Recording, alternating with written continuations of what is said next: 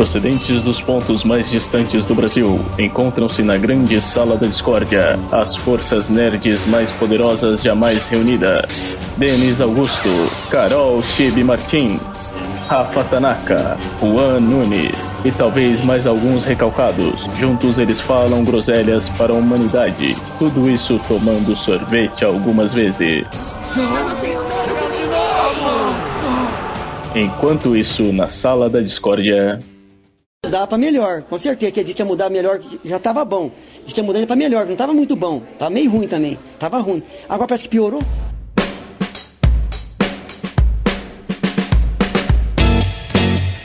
E aí, galera! Bem ao estilo Faustão, estamos começando o primeiro Sala da Discórdia. Sejam muito bem-vindos à nossa podcasteria e gelateria. Aqui é o Denis, do Analisador, e a expectativa, ela deixa a desejar. Aqui é a Tibi. E se você não dê intimidade, não gere expectativas. Eu sou o Juan e eu tô esperando muita coisa com essa expectativa toda de expectar alguma coisa. Eu sou o Rafa e meu amiguinho, expectativa, ela não existe. Ela é criada pela gente. Não! Olha os mitos, mano, os monstros, véi! Mas é isso aí, galera. Você já deu pra ver o naipe da galera que vai tocar esse podcast, né? E falando um pouquinho dele, nós tentaremos ser um podcast aqui que não vai falar só de cultura nerd. A gente vai tentar colocar um ponto de vista um pouco diferente, mas vamos explorar um pouquinho para entender disso antes de começarmos a explorar essa pauta de expectativa, quem é cada um.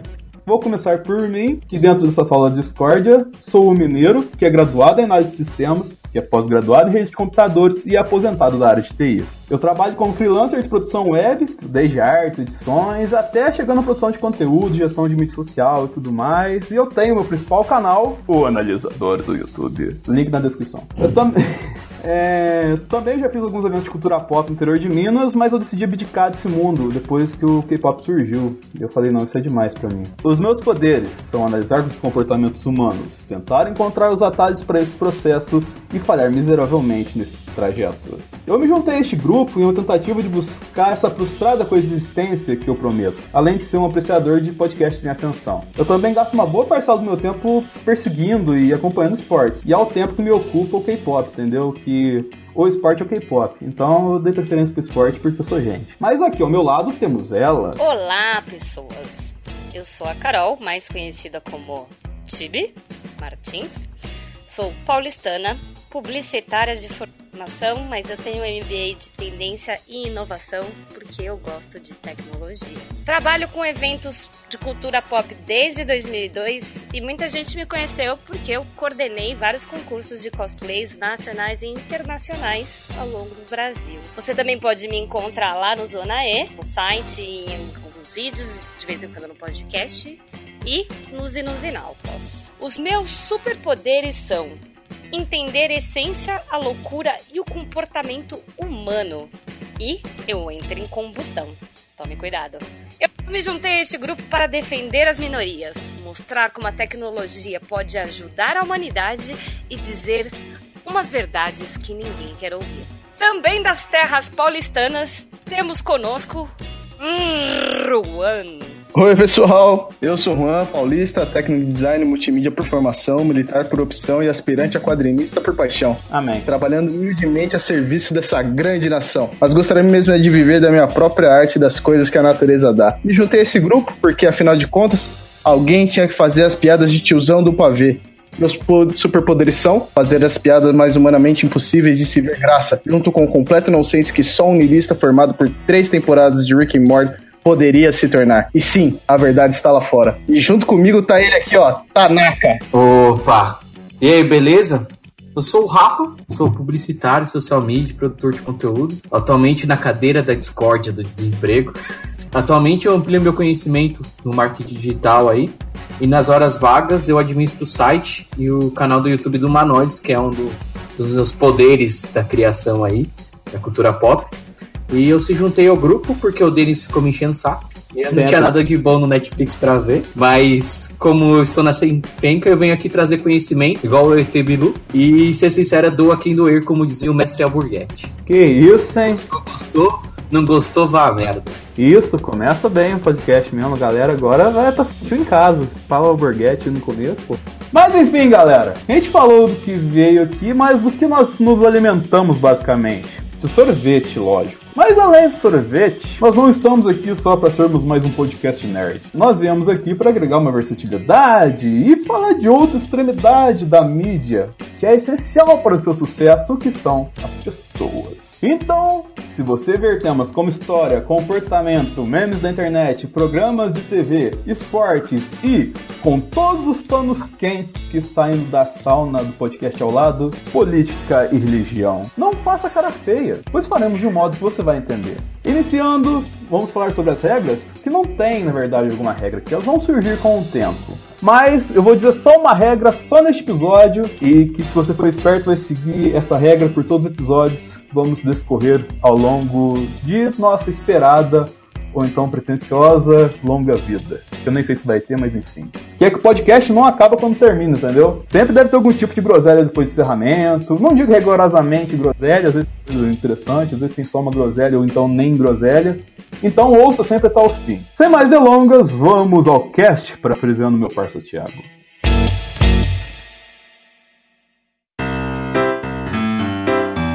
E galera, Sejam muito bem-vindos ao nosso bloco especial aqui. Nesse bloco, ele vai ter inicialmente duas funções. Uma é, vamos colocar, quando o assunto não bate muito com os outros integrantes da pauta, que fazem parte do elenco principal do cast, para eles darem a sua visão peculiar sobre o, o assunto, mesmo que sejam leigos do assunto, para pelo menos estar com eles em cada versão do podcast. E a outra, que vai ser o nosso caso de hoje, é de receber nossos amigos para contar algum tipo de caso, ou no caso específico do tema desse podcast, de experiências relacionadas. A esperar, esperar o, a, o microfone da barba. É, experiências relacionadas ao tema do programa. E como o nosso tema era expectativa efetivamente, então vamos explorar um pouquinho, pegando um exemplo de expectativas dentro deste programa, entendeu? É, vamos iniciar então. Hoje nós recebemos para este programa especial Tiago Almeida, do Zona E. Opa, é, é. muito obrigado por chamar aqui para tapar o buraco, né? Não me chamou pro podcast inteiro, mas servi para. Imagina! Que isso, longe de mim. As treta, as treta, não, sacanagem. Muito obrigado, é um prazer estar aqui neste, neste primeiro episódio, não é isso? É, na verdade, episódio zero. Mas, Olha aí, tá bom, tá certo. É, e... é, um, é, um, é um número que corresponde com o convidado, né? Nota zero. É que você não viu o outro. De ah. quali... Meu Deus. E pelo outro lado, totalmente suave, diretamente da hora suave, Roberto II. Olá, meus amigos. Muito obrigado pelo, me convidar a participar aqui do pontapé inicial do Sala da Discórdia. Exatamente, galera. E falando de Sala da Discórdia, esse programa foi de expectativas, eu gostaria que vocês começassem a esmiuçar, se explicar como que vocês começaram a entrar nesse mundo de nerdice especificamente, ou como vocês começaram a conhecer o nosso tema principal da discussão, que vai ser Thor Ragnarok. Começar pelo Roberto II. É, mas não, não teria que ser eu primeiro e o Roberto II, ou não? Nossa, tava demorando. Cara, com o quadrinho, assim, eu sempre li desde moleque, né? Meu, meu pai comprava gibi para mim, mas aquele clássico, né? Gibi da Turma da Mônica, da, da Disney. Mas os super-heróis estavam ali, né? No, nos desenhos animados, estavam ficando na mesma prateleira na banca e tal. E eu lia muito por causa do meu irmão. Meu irmão, ele comprava gibis de super-herói, né? Meu irmão é mais velho que eu. E eu lia muito os gibis dele, mas eu não colecionava. É, mas aí eu já tinha um contato, né? Meu, meu irmão colecionava, então eu lia por tabela. E depois chegou num ponto, assim, uma idade, quando você já tá ficando mais velho, né? Você já é uma criança esclarecida. Aí eu vi, porra, eu quero ler super-herói. E aí eu comecei, cara comecei a ler Marvel, né? Foi uma diferença um pouco, assim, Marvel depois de DC. E aí foi, né, cara? Homem-Aranha, X-Men, Thor. Tudo isso. E até hoje não consegui parar, cara, nesse crack. É, Desgraçado. é um crack muito foda. E falando de crack, é, vamos colocar qual foi seu primeiro contato, alguma história peculiar que você lembra, lendo quadrinhos relacionada ao Thor, sim. Como você construiu, começou a construir a perspectiva do Thor para você? Cara, o Thor é, é, muito escroto, porque eu, eu comecei a ler nos anos 90, né? E os anos 90 era aquele Thor com roupa de sadomasoquista do que o Deodato desenhava. Nossa. E aquilo era muito horrível. De baby Mas, look, né? Los Angeles é, não, uma baby look. É, no, nossa, cara, é muito horrível. Tem uma, tem uma, uma página dupla na saga Massacre que é todos os heróis, assim, desenhados pelo Adam Kubert. E o Adam Kubert não tá mandando mal o desenho, mas, tipo assim, você vê o visual merda de todo mundo. Dos X-Men, do Quarteto, dos Vingadores, do Thor, esse, cara, não, não tinha como nada dar certo nessa época, né? Mas depois dessa, dessa fase lixo, vem o, o Danjurgens, né? E ele meio que bota a ordem na casa. Então essa fase do Danjurgens é bem, bem classicona, assim. Tem, tem o Romitinha desenhando no início. Quando eu participei lá do, do Zoneando, eu até fiquei. Teve, a gente ficou, tipo, quase duas horas antes de gravar o podcast só falando da arte do Romitinha. Ele desenhando esse Thor, cara, eu acho que é uma das melhores fases dele, assim. E ele lembra muito o Kirby, né? Naquela piração, sabe, tipo, galáctica e do, dos deuses nórdicos terem é, uma versão que, tipo, essa magia pode ser tecnologia e tal. Totalmente feiticeira, então, né? É, mas, mas, não é magia, não é feitiçaria, é tecnologia. Nossa, olha o Thiago mandando. Não era nem, não era nem Baby Luke, era uma cropped que o Thor usava, cara. É horrível. É pesquisem isso. Aí, pesquisem lá, Thor Cropped no Google. Provavelmente vocês vão achar é, alguma coisa. É, é só pesquisar Thor Deodato, cara. Tipo assim, gosto do traço Deodato pra caralho, mas nessa época ninguém se salvava, cara. É, apesar de ter começado com, com esse Thor do, do Deodato, né? O Thor que, que fez eu gostar do personagem foi essa fase do Dan Jurgens aí mais clássica e depois dela, óbvio, fui buscando as coisas mais antigas, Walter Simonson e tal. Muito bem.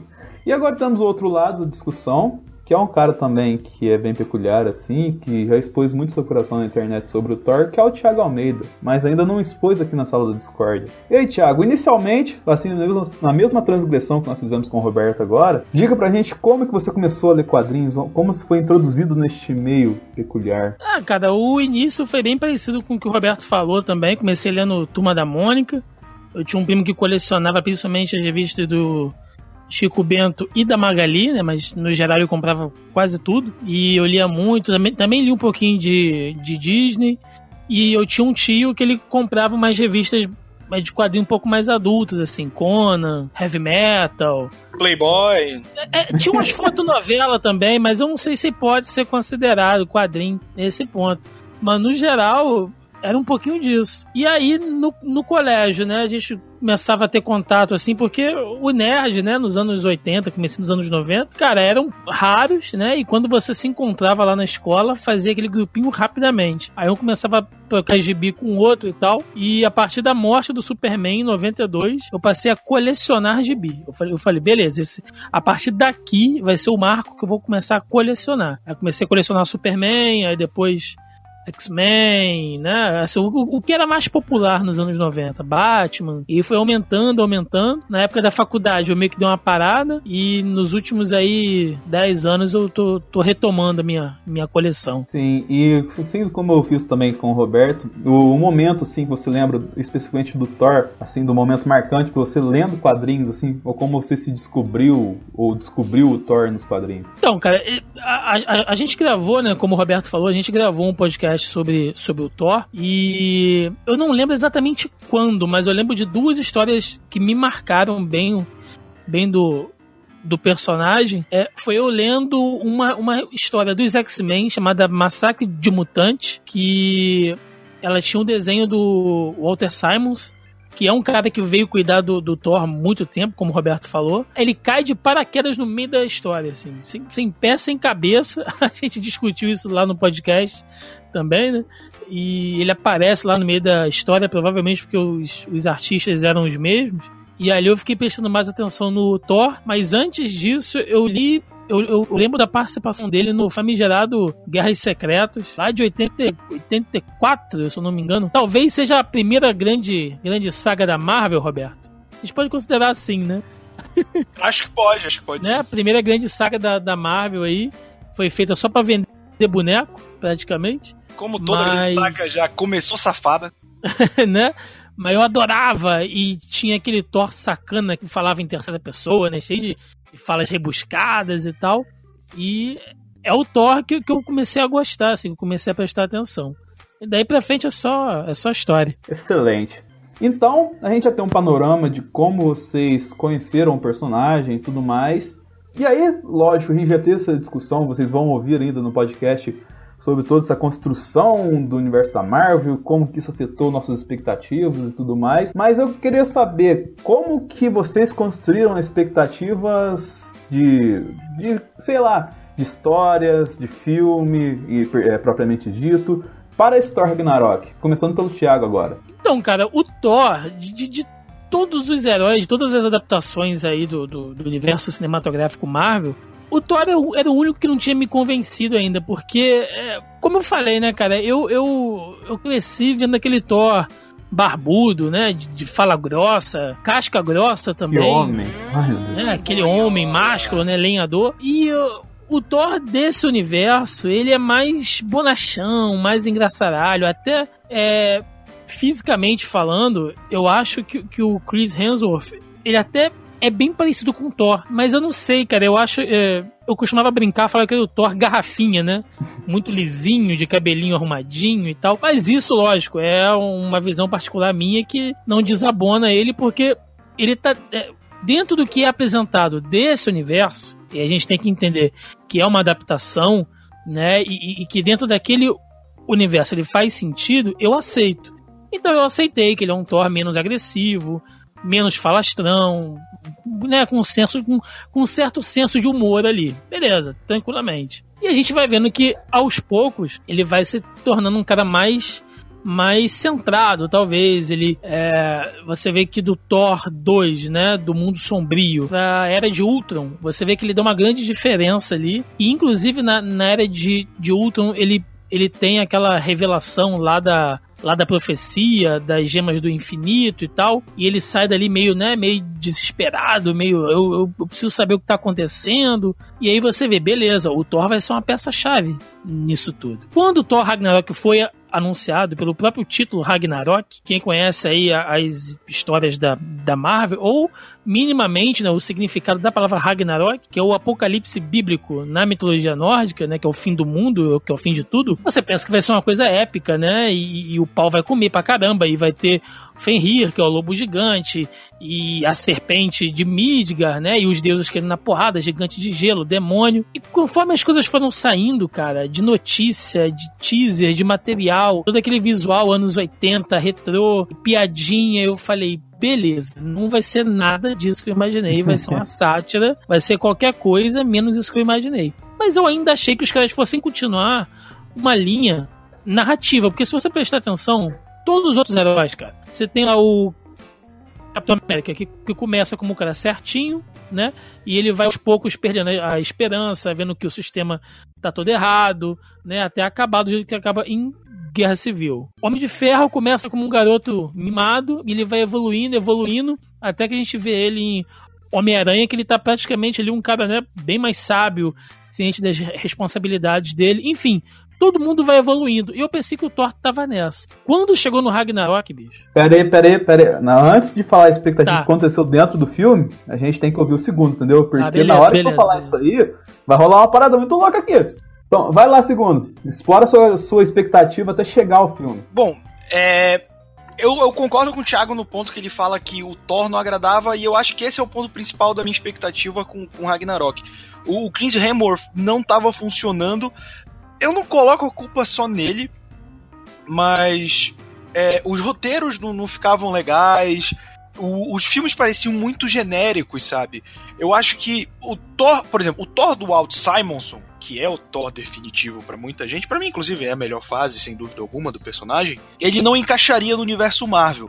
E as concessões feitas para ele encaixar ficaram muito ruins. Então eu não coloco só a culpa no Chris Hemsworth, saca? Mas quando começou a sair trailer e eu vi que eles estavam indo para aquele lado Guardiões da Galáxia, Kirby, anos 80, eu falei, porra, isso vai dar certo, meu irmão. Porque o Chris Hemsworth, ele é um bom comediante. Você vê ele em filme de comédia, ele manda bem, cara. Ele tem carisma, ele tem aquele timing do humor sabe? E, e isso é imprescindível. E eu virei tipo assim, cara, eu lembro antes de, de sair qualquer coisa do filme só quando tava o nome Thor Ragnarok, e aí já tinham falado que o Hulk ia estar, eu falei, cara, muito inteligente. Pegaram o nome da, da saga mais icônica, apesar do Thor nos quadrinhos ter 70 mil Ragnarok já. É. é de a saga mais icônica do, do, do, Thor, tanto da fase do Otto Simonson quanto dos anos 2000, Thor, que quando ele morreu de fato foi bem icônico, e vão colocar a saga mais popular do Hulk dos últimos 20 anos, né, que é, é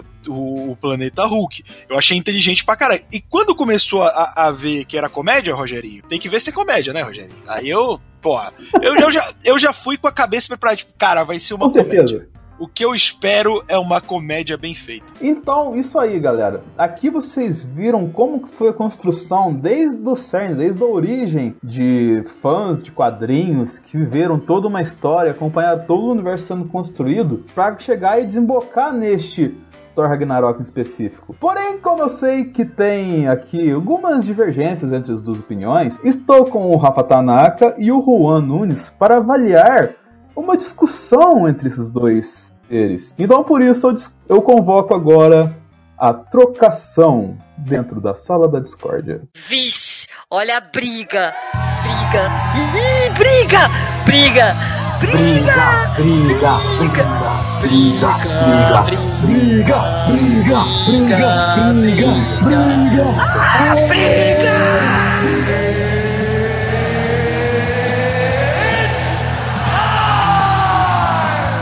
Trocação.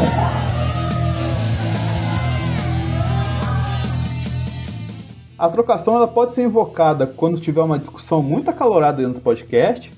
Aí o cara vira e fala: Eu invoco o direito de trocação. E aí a gente estabelece essas regras que vamos dizer agora para vocês. Que basicamente elas são simples: são três minutos de discussão entre os dois ou mais membros que querem fazer essa trocação de ideias, entendeu? E os demais membros que não estão participando dessa discussão irão avaliar no final, sem fazer nenhum comentário durante, o que acharam de como quem será o vencedor, entendeu? Entendeu, Rafa?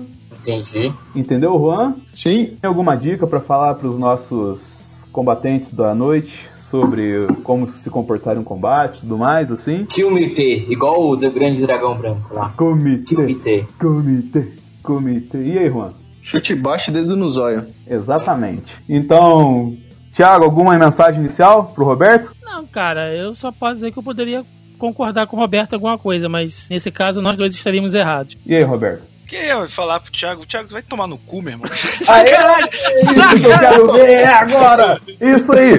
Vamos lá. A única coisa que eu vou falar durante, eu falo, ó, um minuto, 30 segundos, entendeu? Vou dar o tempo pra vocês que estiver rolando a parada, entendeu? E É. talvez o Juan com o Rafa se exalte, tente dar algum eufemismo pra alguma coisa assim, mas a gente vai tentar ser idôneo aqui, entendeu? Não vai ninguém torcer pro lado, não. Certo, meninos?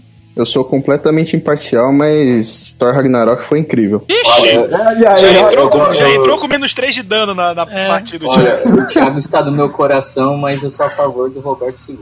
Olha aí! Então vamos começar. 3, 2, 1, valendo! Roberto, me fala aí, cara, o que, que você acha do Thor, que é o deus do trovão, cair levando um choque? Cara, ele tomou choque em vários filmes, né? esse não foi o primeiro. Porra, mas ele levou um choque elétrico, bicho. Ele não é é um do deus do trovão, Mas é um caralho. choque diferente. Ele controla o trovão, cara. A tempestade também controla o trovão. Se ela tomar um choque, ela vai se fuder. Então ele é o deus do látex também, porque ele leva uma bolada na cabeça e cai no. Cara, é uma bolada na cabeça, cara. Isso mata a gente. Gente, ele é um deus, caralho. Mas ele é um deus no conceito de Asgard. Se deuses podem morrer daquela maneira que o Odin morre, eles não são deuses daquela da maneira mais bíblica ou épica possível. Eles são deuses no sentido de terem habilidades a mais, estarem um nível acima, mas não quer dizer que eles têm todo aquele padrão imposto pela gente prévio. Quase o Schwarzenegger! Entendi. Então saiu de Asgard, a bola fica mais pesada, né? A, a gravidade é diferente, provavelmente. De Não, olha pra quê? Olha pra Asgard, bicho, tudo limpinho, não tem uma vidraça quebrada. Acho que os caras jogam bola Um lá? minuto. Não joga bola aquela porra, bicho. O que acontece? Os caras. Em Asgard, os caras são criados a leite com pera.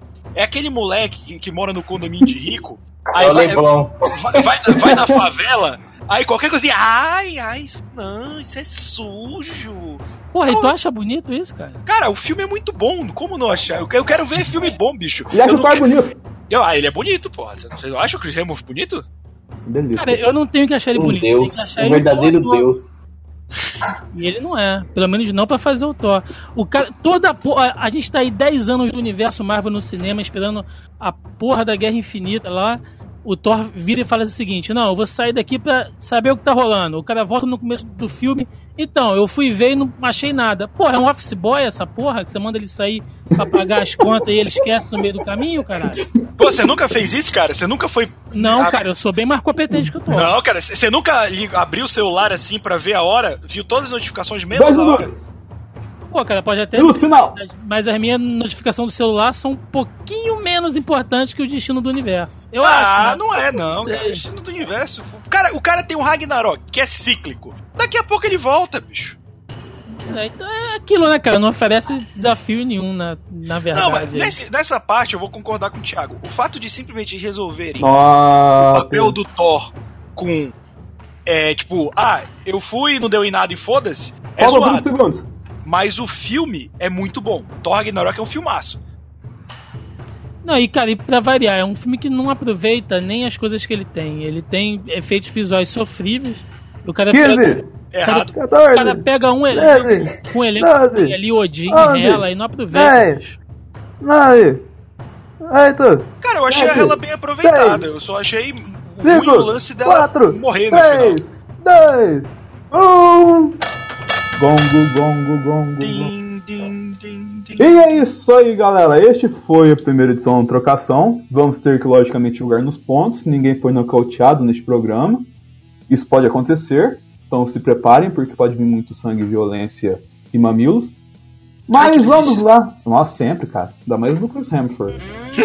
então vamos lá para avaliação. Nosso primeiro juiz, Rafa Tanaka. Avalie o combate como foi. Olha, aqui nos comentários aqui, a gente pode perceber que o Thiago ele tem uma força de vontade muito grande, ele tem um ódio muito grande com o Chris Hemsworth. Eu acho que, apesar do coração dele estar triste, ele é um coração que ainda acredita na- no desempenho da Marvel. É um coração valente. O Roberto II é um, um cara que acredita no amor, acredita no colorido e eu, eu aposto, eu aposto muito nos comentários do Roberto e eu acho que o Chris Hemsworth tem futuro sim nos próximos filmes da Marvel. Então o primeiro ponto é pro Roberto. Foi pro Roberto. Meu amigo militar Juan Nunes, qual a sua avaliação sobre este embate? Não, de longe o Thiago tinha excelentes argumentos, de modo geral, ele sabia muito bem do que ele estava falando, mas isso não quer dizer que ele estava certo, porque disparadamente Thor Ragnarok foi um baita filme ao que ele se propôs. Ainda mais com o Taika na direção, não tinha como ir para outro caminho. E essa questão do choque do Thor realmente é um argumento bem válido, mas ele tomou choque no primeiro Vingadores, no primeiro filme dele, no Guerra de Ultron. Guerra tudo de isso aí. Ultron? Oh, era de Ultron. Viajei aqui. Mano, mano. Falei Você é um groselha. é um avaliador, cara. Você não pode dar umas ratas dessa, brother. Ah, vocês vão, vocês vão brigar por causa de três letras, cara. G, U e um R, tira. Mas enfim, seu voto vai para. O meu voto vai pro segundo ficar em primeiro. Olha só, então. então, na nosso primeiro embate de trocação, o vencedor foi Roberto II. É declaração de derrotado, Thiago. Antes da... O que ele ganha hoje, Lombardi, ele leva pra casa. Ah, um Dynavision, né, cara? O que, que ele vai levar? Andei na vídeo, meu Deus. Aquele que liga com aquele garfinho atrás da TV. Nossa, Esse, eu odiava cara. essa merda, cara. Nossa, essa nostalgia. Ah, se, se você, se você lembra de, disso aqui, curta e compartilha. Não, cara, eu lembro, mas eu odiava essa merda. Sabe? Eu adoro você- o cabo HDMI, É, cara. né? Se você, se, se você usou isso aqui, você era feliz. Porra nenhuma, eu sou feliz com HDMI e 4K, porra. Vai se fuder.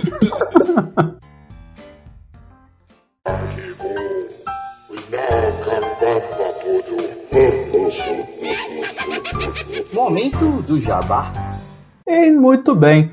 É, Só que o momento aqui, antes da gente terminar esse bloco, rapidamente, façam seu jabás aí, começando pelo Thiago. Então, como o Denis já falou, eu rosteio o Zoneando Podcast, que é o podcast semanal aqui do zonae.com.br. Lá a gente fala sobre cultura pop, entretenimento nerd no geral, séries, quadrinhos, desenho animado, às vezes música, evento, enfim, a gente fala sobre bastante coisa por, por lá. É, o Roberto já participou lá diversas vezes com a gente, o próprio Denis também. Então, quem quiser me ouvir, e ouvir o bullying perpétuo que eu sofro desde o lançamento de Thor Ragnarok, é só entrar lá. O Denis vai deixar link aí no, no post para quem quiser conhecer mais aí do, do Zoneando. E tem lá Da o nosso se o programa estiver sendo passa- se passando no Zoneando, vai ser um Inception. É, tá um vendo? link pro próprio site que tá sendo vinculado, cara. Tá vendo? Olha aí. Ele dentro dele mesmo. E tem lá o canalzinho também da gente no YouTube. Quem quiser entrar lá, é só pra jogar a Zona E. Lá no Youtoba, que vocês vão achar a gente fácil, fácil. É isso.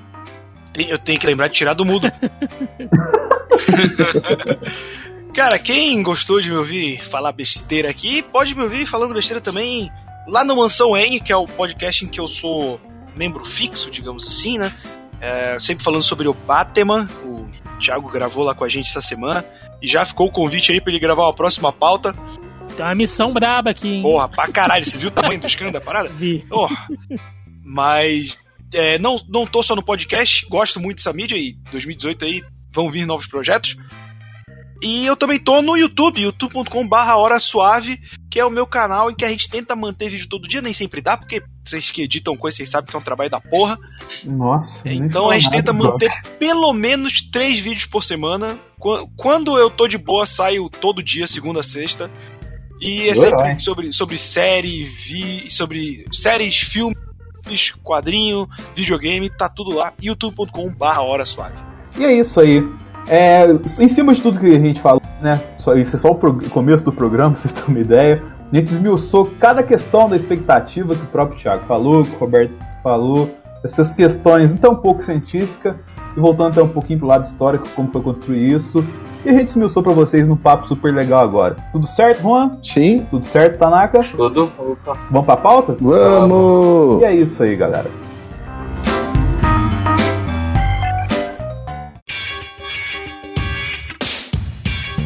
E galera, a gente tá falando de expectativa bastante aqui, deu uma esmiuçada bem por cima, mas pra apresentar e fazer um panorama bacana pra vocês entenderem o que a gente quer explorar neste programa efetivamente, eu fui atrás de algumas pesquisas sobre o que é expectativa e a galera aqui também fez algumas pesquisas sobre o que pode ser expectativa. Vamos iniciar, Tibi. É, você falou sobre expectativa no dicionário. Você pode explicar pra gente, ou então ler pra gente o que tá escrito no dicionário sobre expectativa? Pera que tá no final do documento. Vamos lá. De acordo com o dicionário Michaelis. Expectativa. 1. Um, situação de quem espera um acontecimento em tempo anunciado ou conhecido. 2. Esperança baseada em supostos direitos, probabilidades ou promessas. 3.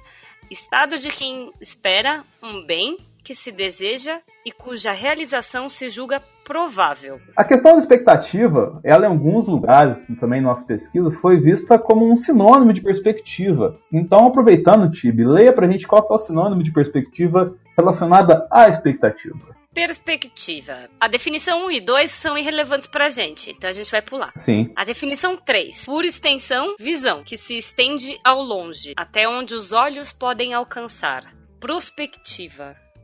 Nossa, profunda, né? Nossa, quase um texto do Juan isso aí. Tá vendo? Ponto de vista. Modo particular com que cada pessoa, influenciada por seu tipo de personalidade e por suas experiências, vê o mundo. Seu trabalho traz uma nova perspectiva sobre o assunto. Quinta definição. Aparência, visão ou aspecto sobre o qual algo se representa. Ele escreveu na dissertação sobre uma perspectiva marxista. E a última definição Ai, que bonito, ó. Sentimento de esperança e Coitado. expectativa. Em verdade, tão excitante me parecia agora a perspectiva de escrever o livro, que sentia gratificada pela simples ideia que nele me envolve. Que isso, hein? Tá vendo? É o exemplo que ele dá. Depois de construir tão brilhantemente o que é expectativa, vamos destruí-lo efetivamente. Claro. Inicialmente, para situar a galera aqui, eu gostaria de agradecer a minha amiga, também amiga do Juan, a Julie, que ela estuda ou estudou no Instituto de Psicologia da UFRJ. E ela forneceu algumas informações acadêmicas pra gente sobre o que era ou o que é a expectativa, entendeu? E logo de cara, quando fui conversar com ela, ela já desceu além de mim, tá ligado? Porque eu pedi pra ela explicar por que a expectativa é uma merda. E ela já, ah, ó, presta atenção no que ela vai falar, entendeu? Que vai, tipo, jogar no chinelo e vocês vão ter argumento pra usar pra caramba. Porque ela disse que a expectativa foi essencial pra evolução do ser humano e do instinto de sobrevivência, entendeu? Tipo, sei lá, a expectativa pra gente é inútil, mas pro Steve Irving, pro Richard Rasmussen, na hora que ele tá correndo lá da Pororoca lá, foi essencial, tá ligado? E que se a gente acha uma merda, é porque vive na cidade, entendeu? Onde tudo é muito mais tranquilo, tirando no ponto de ônibus, na hora de atravessar a rua. Que aí a gente tem que usar nosso instinto de sobrevivência para não ficar sem celular, sem carteira e tudo mais. Mas enfim, além disso, ela me enviou um texto da pesquisadora Susana Herculano Hausel e que dá uma embasada nesse ponto de vista dela, entendeu? Eu vou dar uma resumida para vocês. Ou melhor, Tanaka, lê pra gente aí os pontos que foram resumidos. Ao contrário do que dizem os livros escolares, o cérebro não é uma máquina de detectar estímulos e organizar respostas para eles. Para isso, aliás, não é preciso cérebro. Bactérias e amebas se aproximam de alimento e fogem de toxinas, e certamente não possuem nada parecido com um cérebro. A evolução tornou esse sistema capaz de aprender com suas próprias ações e ainda usar este aprendizado para tentar se antecipar aos acontecimentos. É isso aí. Seu cérebro é uma maquininha de adivinhar o futuro. Daí, cara, ela exemplifica que este aprendizado vai desde o primeiro aprender o momento que ele tem que pular e sair para fazer defesa, fazer seu salto para fazer defesa, indo até o fato de quando a gente aprende a andar, nós estamos aprendendo a como o nosso corpo vai se comportar ao fazer uma ação para fazer a ação seguinte, entendeu? Ou seja, a gente vai prever que vai cair e coloca outra perna para não cair. Entenderam a perspectiva? Entendi. Aí, uma vez que a gente tem estabelecido essa questão, que é tudo uma questão de tentar prever o futuro, tem o outro lado da moeda, que vem o tal dos nossos grandes problemas com expectativa, que ela também citou no texto. Tanaka, por favor, explique pra gente. A capacidade de se antecipar aos acontecimentos também nos torna vítimas do próprio cérebro, pois nós temos um cérebro tão extraordinariamente capaz Vai, vai, repete extraordinariamente, porque foi lindo, cara. Deu um soluço na hora. É, não, pois nós temos um cérebro tão extraordinariamente capaz que ele consegue até enxergar problema onde não tem. Ou seja, Claro, pior que isso é verdade, né? é, Ou seja, nós ficamos idealizando as coisas. A gente É. quer enxergar da nossa maneira. A gente realmente não enxerga o que realmente é. problema tá na cabeça da gente, na cabeça dos outros, não. Sério? É tudo coisa da cabeça da gente, acredita? Nossa! Essa tal da expectativa, cara, eu não, eu não, né, nossa, nem pensava nisso. Mas finalizando o texto, tem a seguinte afirmação que o Tanaka vai ler aí. Temos uma dificuldade enorme de fazer como as bactérias, que apenas detectam os estímulos e organizam respostas a eles. Viver no presente. Ou seja, falando bem netamente falando, eu falei de propósito mesmo. Eu sei, mas dói? Não mate português! É tipo, vamos colocar assim, que a gente tem esse tipo de problema porque a gente não consegue viver o momento, a gente quer sempre antecipar o momento. Porém, isso é da nossa natureza. E além disso, cara, a Julie também complementou essa afirmação com base nos estudos dela, mas ela mandou tão bem na explicação que eu vou colocar o áudio da explicação que ela passou pra gente aqui. Sim, ela autorizou, não tô stalkeando a menina, não. Sim! Agora, outra coisa que aí vai, vão estar nos meus livros texto, que eu tava olhando, mas aí é muita coisa técnica, é que quando a gente tá. Isso é tão funcional, a expectativa, quando a gente fala de coisas físicas e tal, que quando a gente pensa em realizar uma ação motora, o mesmo lugar do cérebro que realiza essa ação, ele é ativado só com o pensamento, ou seja, só com a expectativa de realizar tal ação, as partes do cérebro são ativadas, entende? Então você está trabalhando a parte do cérebro que você estaria trabalhando também se você estivesse realizando a ação. Então essa, esse ensaio da ação pelo pensamento é muito fundamental, muito importante para deixar a ação mais afinadinha, entende? E tem outra coisa também, essa questão da expectativa. Quando a gente está tendo uma expectativa boa, o problema né, a frustração maior que vem depois é porque a expectativa ela também vai estar ativando no cérebro a mesma área de recompensa com relação a você, sei lá, você quer um, um emprego.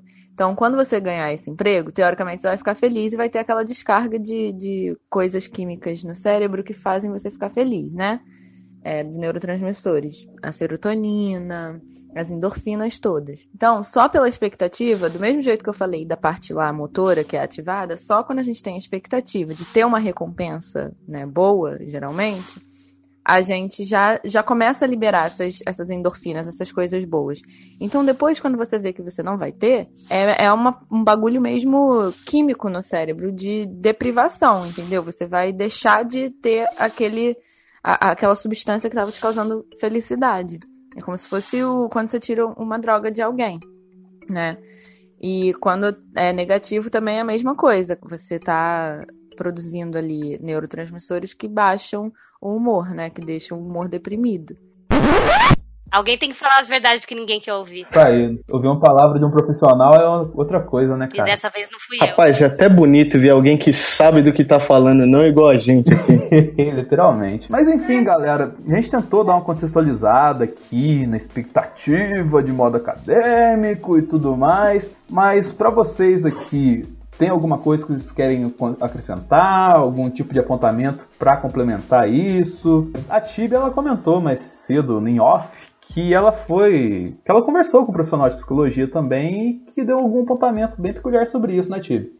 Exatamente. Mas a gente fez uma abordagem um pouco diferente, né? Em vez de falar do por que geramos expectativas, a gente estava falando justamente dessa coisa do comportamento nosso em relação à expectativa. Por quê? Porque a gente cria alguma coisa na nossa cabeça e acha que o mundo vai agir para que aquilo aconteça, né? E muitas vezes é falta de comunicação, muitas vezes é... são outros fatores que a gente não nota. E uma das coisas legais que a gente estava conversando é justamente quando as expectativas são quebradas. O que eu posso fazer além de me frustrar? É, eu não posso mudar o outro. Eu não posso querer que todo mundo haja de acordo com o que eu espero. A única coisa que eu posso mudar sou eu mesma. Então, a gente tem que desconstruir as expectativas externas e só gerar, entre aspas, expectativas internas, na qual você é o protagonista dela. Ah, profundo isso. Vamos, vamos filosofar. Essa questão de você não é responsável pelo que é externo, mas você é responsável pela forma que você vai agir quanto aquilo. Isso é uma forma bem legal de se ver o mundo e conseguir reagir quanto à expectativa daquilo que está te afetando. A gente tem o bom e velho ditado, uhum. né? Acho que não faz o menor sentido. Não, faz, porque olha só, a gente tem aquele ditado. Eu não sou responsável por aquilo que eu. É, que você ouve. Eu sou responsável por aquilo que eu falo. Exatamente isso. Não tem como a gente ter um. É uma das minhas frases pra vida, para cada piada pesada que eu faço. é aquela questão, a gente não tem como ter responsabilidade pelo ato da outra pessoa. O ato da outra pessoa vai ser em reação a algum ato que a gente tenha feito ou algum tipo de experiência que ela tenha vivido. Então, mas aí a gente volta na definição do dicionário. A gente fala que o conhecimento prévio da pessoa influencia na expectativa que ela gera. Sim. Ou seja, parafraseando o Pequeno Príncipe, tu te tornas eternamente responsáveis pelaquilo que cativas? Não, não é isso. Achou errado, otário. Errou! E, e, eu acho essa frase, e todo mundo adora, mas eu acho essa frase completamente horrorosa. É bem de cuzão. É, entendeu? Porque eu não sou responsável por aquilo. Eu sou responsável por que, pelo que eu emito pro mundo. Mas a compreensão do outro, eu não sou responsável. Por isso que eu acho que assim, muita, muita coisa da expectativa gira em torno também de, de comunicação. Ou é, dessa fantasia que a gente cria na cabeça em relação às coisas. Vou te dar um exemplo básico que vai mostrar um pouco dessa questão de comunicação e como vai influenciar. Vamos imaginar que você ganhou na Mega Sena e você tá super feliz. Show. Aí eu chego para você, explodindo de alegria. Aí eu chego pra você, ô oh, seu filho da puta! Como é que você tá? Você vai estar tá rindo, super feliz porque você ganhou na Mega Sena. Aí você vai falar, ah, sou filho da puta mesmo. Porra, ganhei na Mega Sena, agora tô rico, tô bem de vida. Aí, vamos botar isso em um outro cenário. Você brigou com a namorada, ou tomou bronca do chefe, e eu chego fazendo a mesma brincadeira. Ah, seu filho da puta! Você vai ficar. Aí você vai ficar puto. Porque você não está bem. É a mesma coisa, na mesma tonalidade, na mesma situação. Eu não sou responsável pelo seu estado. Como você vai reagir em relação a isso? Então, qual que é o problema? A gente gera espírito externa em relação ao outro. E o outro nem sempre vai corresponder como a gente quer. A maioria das vezes não, né? É, tem até um lance que eu andei lendo mais cedo que é, nosso formato de expectativa, sim, é muito baseado na primeira impressão, infelizmente. Que a gente olha e baseado nas coisas que aconteceram com a gente, a gente tenta prever o que vai ser a reação do outro, sendo que o caminho teria que ser inverso. Era, vamos colocar entre aspas, se colocar no lugar do outro para saber mais ou menos qual é a expectativa que a gente pode ter dela. Então é meio difícil para a gente tentar fazer esse caminho contrário pelo fato da gente ser, entre aspas, doutrinado, não pela sociedade, que eu falo assim, mas pela, pelo nosso cérebro, como a gente já abordou na questão técnica aqui, de pensar pelo caminho contrário antes de pensar no nosso caminho, porque nós somos reativos, entendeu? Acontece a situação que a gente tem que reagir, que a gente tem que criar expectativa, a gente nem vai pensar, porque não está errado na nossa perspectiva. Não tá errado a sua perspectiva para você. é. Não tá errado na questão, vou colocar, da, da, métrica, entre aspas, assim. Mas colocando no segundo plano, que é o que a gente tá tentando buscar aqui, a, os erros, é, os erros acontecem, entendeu? Mas, Rafa, você tava falando uma questão de expectativa aí é, mais cedo sobre eu não vou falar sobre o que foi, mas sobre uma atividade que aconteceu com você e tal, assim, pra, pra não dar. Não, não. Pra não expor as pessoas e tudo mais. Mas tenta externar pra gente como que foi o seu processo de expectativa no dia de hoje. Ah, eu, eu, eu assim, eu vejo que a gente sempre idealiza. Eu acho que expectativa tem questão de idealizar, né? Seja para uma oportunidade de emprego, seja para uma pessoa tal, a gente idealiza aquilo que a gente quer enxergar, né? Então a gente sempre acha que, que a pessoa ou tal objetivo é muito maior do que a gente tem em mente. Então a gente começa a criar aquilo dentro da, gente, a gente começa a nutrir. E eu, eu também acredito que a expectativa ela anda muito do lado da ansiedade. Então a gente fica muito ansioso por uma coisa que ainda não aconteceu, que provavelmente pode ou não acontecer.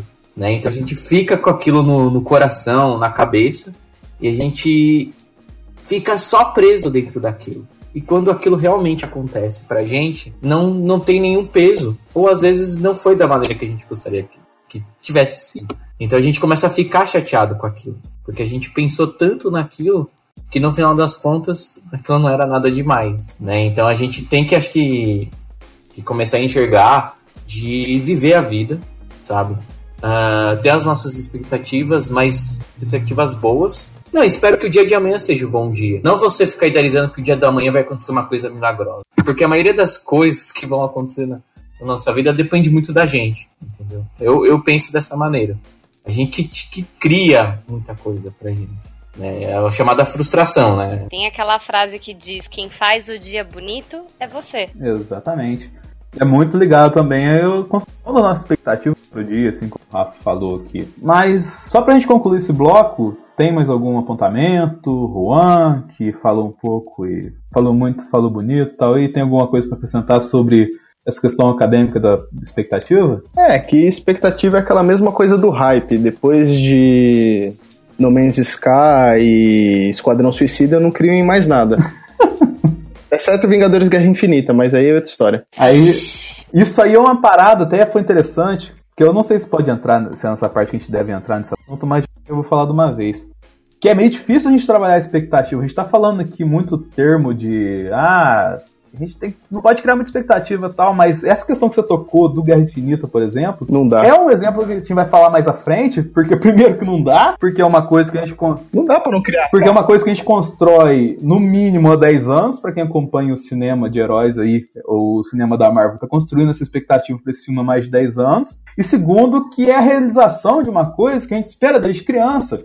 Antes mesmo de começar o filme de super-herói virar um, colocar assim, uma espécie de mercado em potencial. A gente vai falar disso mais à frente, Mas no mais, a expectativa, cara, é, vamos colocar essa, entre aspas, bagunça organizada de a gente não saber exatamente o que vai acontecer no próximo passo e acabar construindo as coisas. Todos de acordo com isso? Uhum. Sim.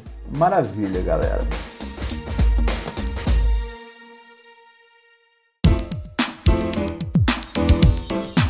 Então, como nós falamos aqui na primeira parte, a expectativa ela é totalmente ligada às pessoas. E como, até que prove o contrário, até que a gente descubra que na cabeça do Juan tem um alien controlando assim como no MIB, é... nós somos pessoas aqui temos várias histórias de expectativas quebradas. E começando pelo alien que está na cabeça do Juan, eu gostaria de saber uma história de expectativa onde você quebrou a cara. Cara, ou alien, sei lá o que está dentro da sua cabeça. Meu Deus, por onde começar? Acho que o melhor é tentar ir pela mais recente, que acabei prestando um vestibular para uma faculdade aí do qual não pagou a gente, então não vou poder citar ela. E eu também não passei, porque é, só tinha esse curso em uma unidade e apenas 35 vagas. Felizmente, eu dei uma leve escorregada no, em dezembro por conta da Comic Con e tudo aquilo lá e acabei deixando um pouco de lado. No final das contas, achei que tinha ido bem, só que não fui tão bem quanto os demais que foram na minha frente. Eu tinha expectativa de acabar entrando, mas acabou não acontecendo. Que triste. Eu achei que você ia contar mais. Acontece. Pai, como é que como é que você sentiu após acontecer isso? Como é que você soube lidar com isso? Ah, eu acabei me sentindo igual o Naruto, quando ele tá olhando pra todo mundo na academia ninja, o som de Sajinização. Caraca, isso é uma merda, hein, mano? Foi tipo bem assim, que foi quando eu fui ver a lista de chamada. Acabou que eu era o Naruto que não entrou pra academia ninja. Mas no final das contas, esse é meu jeito ninja de ser e eu não vou desistir até me tornar Hokage. Que curso que era que você ia prestar? Marketing. Putz, ia ser publicitário, que nem a Não, gente. não fala publicitário, não fala isso. Nasci pra me ferrar na vida. Não, não fala isso, mano. Olha que eu encerrei uma conversa com uma menina só por causa que ela falou isso. eu acho que foi muito foda. Publicitário! Mas é verdade, cara. Lide com isso. O pessoal da publicidade, não xinga nós. Mas em termos, cara, todo mundo aqui é publicitário de verdade. Porque a gente acredita que vai fazer um. Todo mundo na vida é um publicitário. Todo mundo é um Até publicitário. quando você não é publicitário. Até que não é publicitário, é Porque publicitário. todo mundo tem que se vender. A gente acredita que vai É. montar um comercial bacana, estudando, pegando referências da cultura pop, o que faz sucesso lá fora, montar uma campanha original bacana. Aí me vem um cara e faz um funk e regaça você, tá ligado? Não. Um funk, não. Não, Vem tô falando. um cara e faz o dolinho. dolinho! Eu sou o Dolinho, seu amiguinho. Vamos cantar? Doli. Aliás, cara, eu vi um- uma postagem hoje excelente. Cara, transformando em anime as marcas da cultura pop, entendeu? Aí, assim, tinha coisas muito da hora que era tipo a paçoquinha lá, era um anime meio lolitinho, assim, entendeu? Meio ruivinho, assim, com cabelo enroladinho e tal. Mas, tipo, tinha uns que era muito nada a ver, cara. Tipo, mas era tipo assim, tinha a parte do Todd com o Nescau, entendeu? Aí o, Nes o Todd era uma menina mais negra e o Nescau era um menino um pouco mulato, entendeu? Tipo, tinha umas coisas muito bizarras nesse aspecto, assim. Tinha os legais e tinha outras mórbidas também. E isso é, fala literalmente que a expectativa que o cara gerou em cima daquela marca. Adoro essas coisas doentes, pode me mandar. Não, mas pode falar, enquanto vocês aí, pode falar mais uma história aí, eu tenho uma pra compartilhar. Mas agora tá, tá- tamo na paz. Não, tamo na... Não, eu só tô... Não, Não, não, Não, não, que eu tá tô... Eu não tô, tô, não tô bravo com você, não. Não, é que eu fico zoando porque, assim, é... fui muito aloprada na minha vida por conta disso. Então, é, eu, eu me formei em Campinas, né? A gente fez um censo na época, eu fui uma das 50 primeiras social medias de Campinas. Que isso, hein? Ah, olha só, tendência. Autoridade. É, não, eu, Criando tendência. gente, eu fazia... Fazia monitoramento de Orkut. show. na mão, porque não tinha ferramenta. Era, era punk o negócio na época. Era o que tinha pra janta. do negócio. É, e aí eu tinha que ficar ouvindo piada o dia inteiro, do tipo. Ainda mais quem é social media sempre se fode com isso, né? Ah, é, você é pago pra ficar o dia inteiro no Orkut, você é pago pra Ah, ficar o dia. é. Ah, Você é a isso pessoa do. Facebook. Só pra citar a galera, que às vezes não lembra, a gente tá falando com várias faixas de idades aqui, que essa questão de fazer publicidade na época do Orkut é tipo um mundo totalmente diferente do que se fazer, por exemplo, um anúncio de Facebook. Isso era uma coisa que você nem sonhava na época. Muito provavelmente uma das ferramentas da Tibia era tabela de Excel, entendeu? A minha cutis engana, mas as experiências não. E. Meu, naquela época as faculdades nem abordavam marketing digital. Era só conhecido como marketing. Uma coisa que ninguém nem pensava que ia virar um dia na vida. É, até que até hoje em dia eu tô vendo todo mundo pirando. Oh, marketing digital, marketing digital, e tá esquecendo do marketing offline. Daquele tete a tete, do papelzinho, do impresso, uns bagulho assim. É, da- do flyer. anos não, viu? É. Eu me formei flyer. em 2010. Não tô falando de muitos anos atrás, não. Não, mas assim, pra tempo de internet, 2010, fazem 80 anos. É porque multiplica tempo por, é por internet. 10, literalmente, né? É, porque cada ano de internet equivale a 10. É tipo ano de cachorro, o bagulho é Nossa. bizarro. Nossa, cara, então a internet é um cachorro bem velho atualmente, né? Nossa. Agora bateu uma bad porque eu lembrei de vários cachorros que morreram nessa época. Que nada, bateu bad e nada.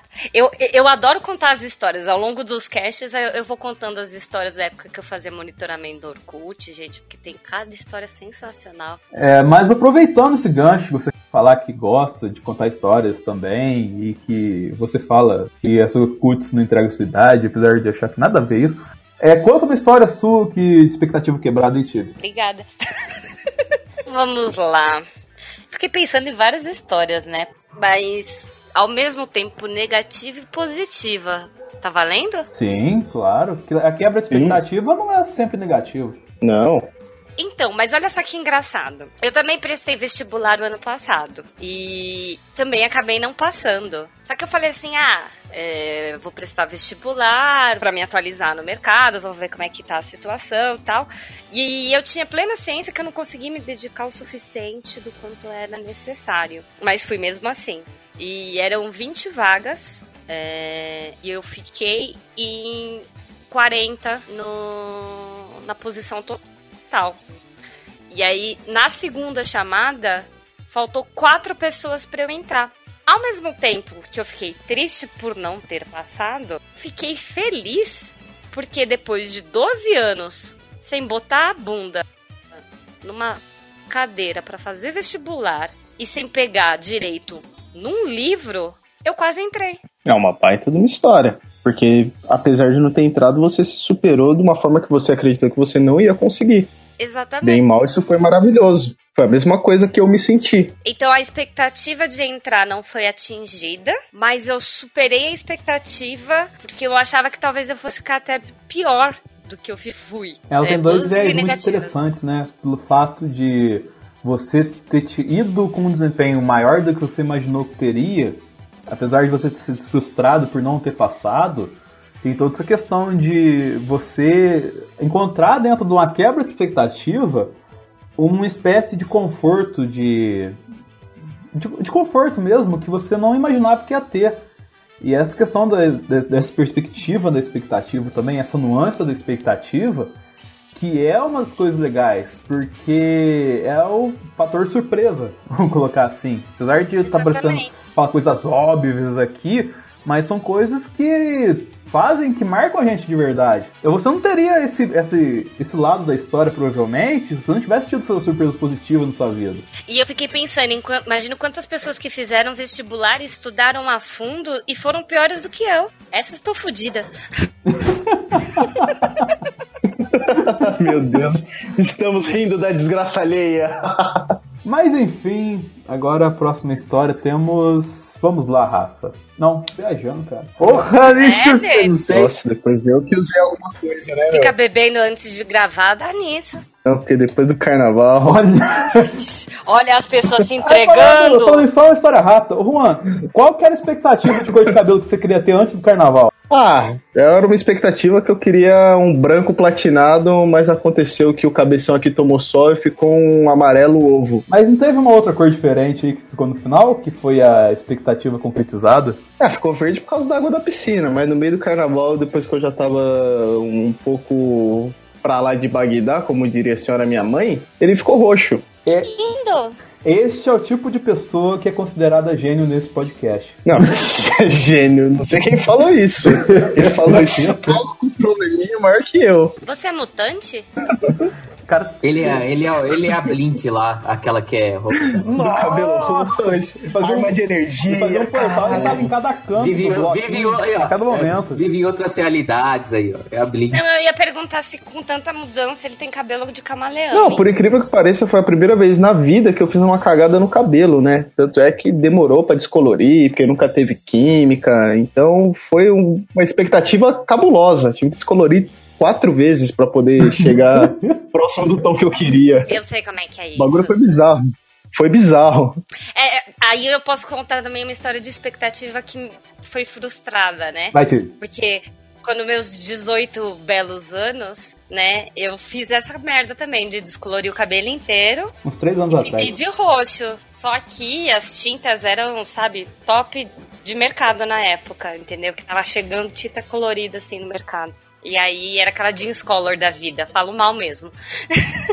a Mary Moon fazia propaganda. Isso que eu ia falar. E aí eu pintei de roxo. Deu uma semana, meu cabelo ficou rosa. Eu odeio rosa. Aí, ó. É um exemplo de expectativa. Você esperava ficar igual a Mario Moon e ficou igual o Felipe Neto. Quer expectativa mais quebrada do que essa? Não existe, cara. Nossa, socorro.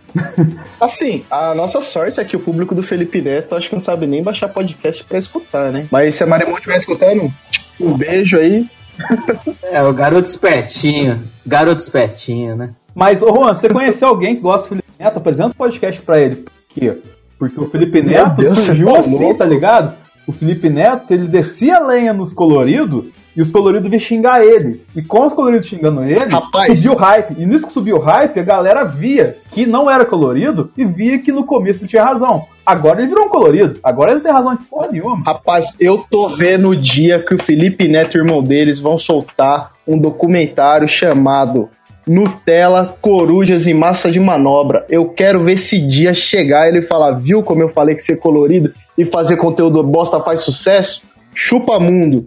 Fica vendo isso daí, vai acontecer ainda. Mas galera, vamos voltar um pouquinho pra pauta aqui, fugir um pouco de coloridos, hits do YouTube.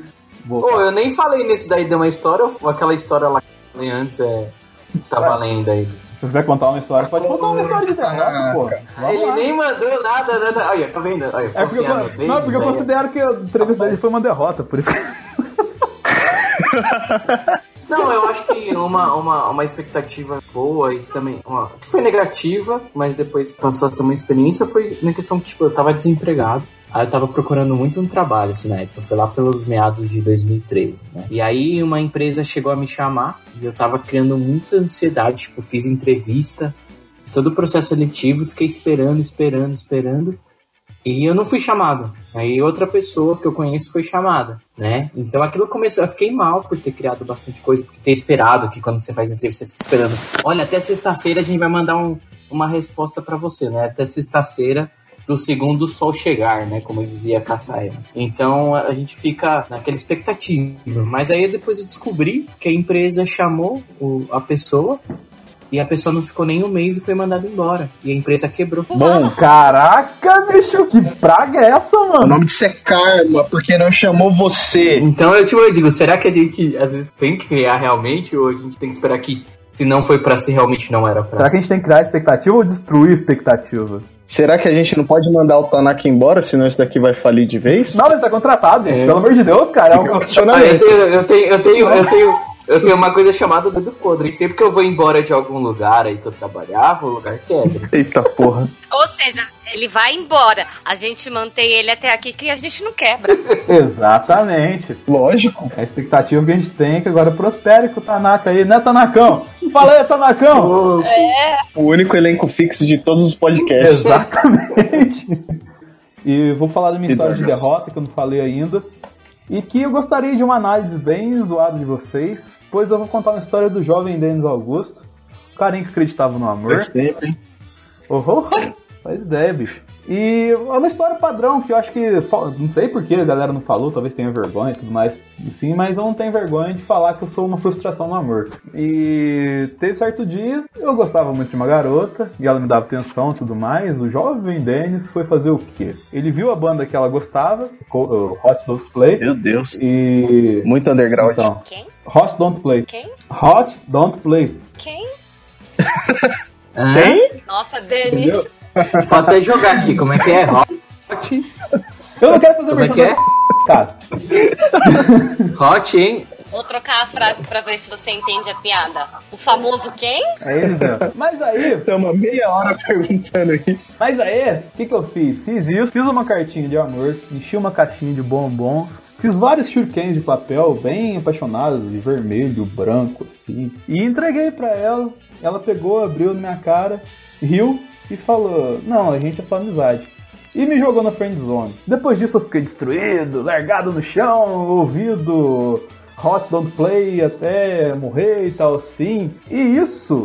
Vamos colocar assim que por mais idiota que seja essa história e que talvez aqui alguém tenha passado por essa história já, foi uma história de derrota, uma história de quebra de expectativa, mas que me ajudou na época a entender muito bem o funcionamento da expectativa. Que eu construí uma coisa, mas que não tinha nada a ver com a pessoa que eu estava dialogando ou estava fazendo uma perspectiva e tudo mais. Meu Deus.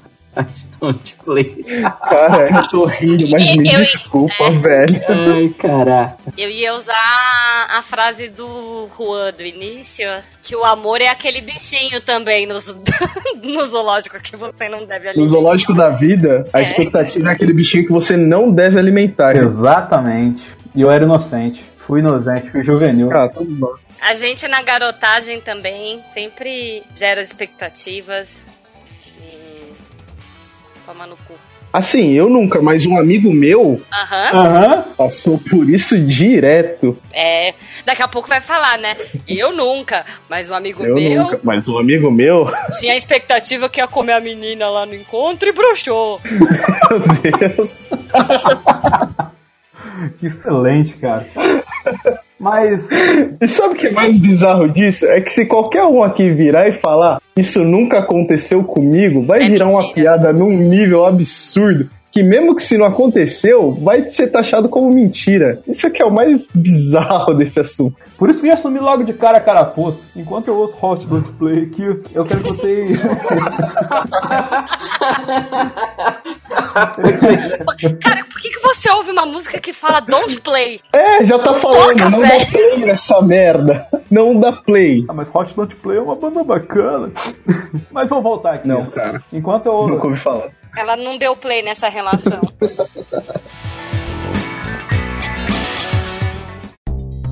Mas vamos colocar aí, depois de vários casos de expectativas, quebra de expectativas, expectativas de Hot Play, é, vamos lá fazer uma avaliação. A quebra de expectativa, começando pela Tib, é uma benção ou uma maldição na vida da gente? Depende do ponto de vista. Na verdade, vai voltar para aquilo que eu falei, depende de como você enxerga a vida. Então, vai ter momentos que você vai achar que é uma benção e vai ter momentos que você vai achar que é uma merda. Só que às vezes você precisa processar um tempo depois que a expectativa foi quebrada para entender que aquilo foi positivo para você. Às vezes não é de bate pronto que vem o resultado. Juan? Ah, basicamente eu acho que toda forma de ganhar XP é válida, seja ela sendo positiva ou negativa.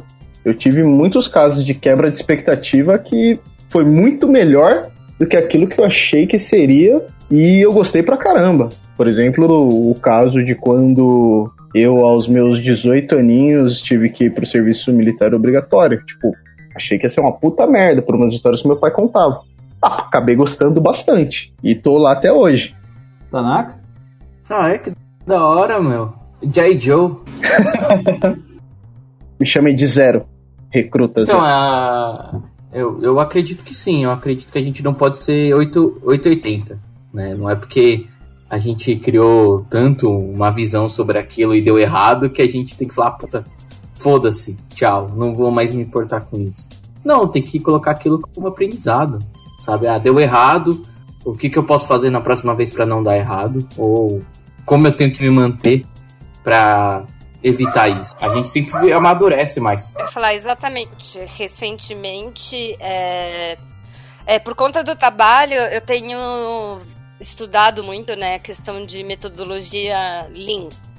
Então, hoje tem Lean Startup, tem Lean várias coisas. E aí, um dos processos que ele fala é justamente isso, é, de você errar rápido para aprender rápido e crescer rápido. Então, que para você atingir o sucesso de qualquer coisa, ele fala para a empresa ou de um objetivo ou de alguma coisa, o ideal é você errar mais rápido e claro, ao menor custo para não quebrar a empresa, né, nesse caso, mas para poder gerar o aprendizado rápido e, e, a curva de aprendizado fazer com que seu crescimento seja exponencial.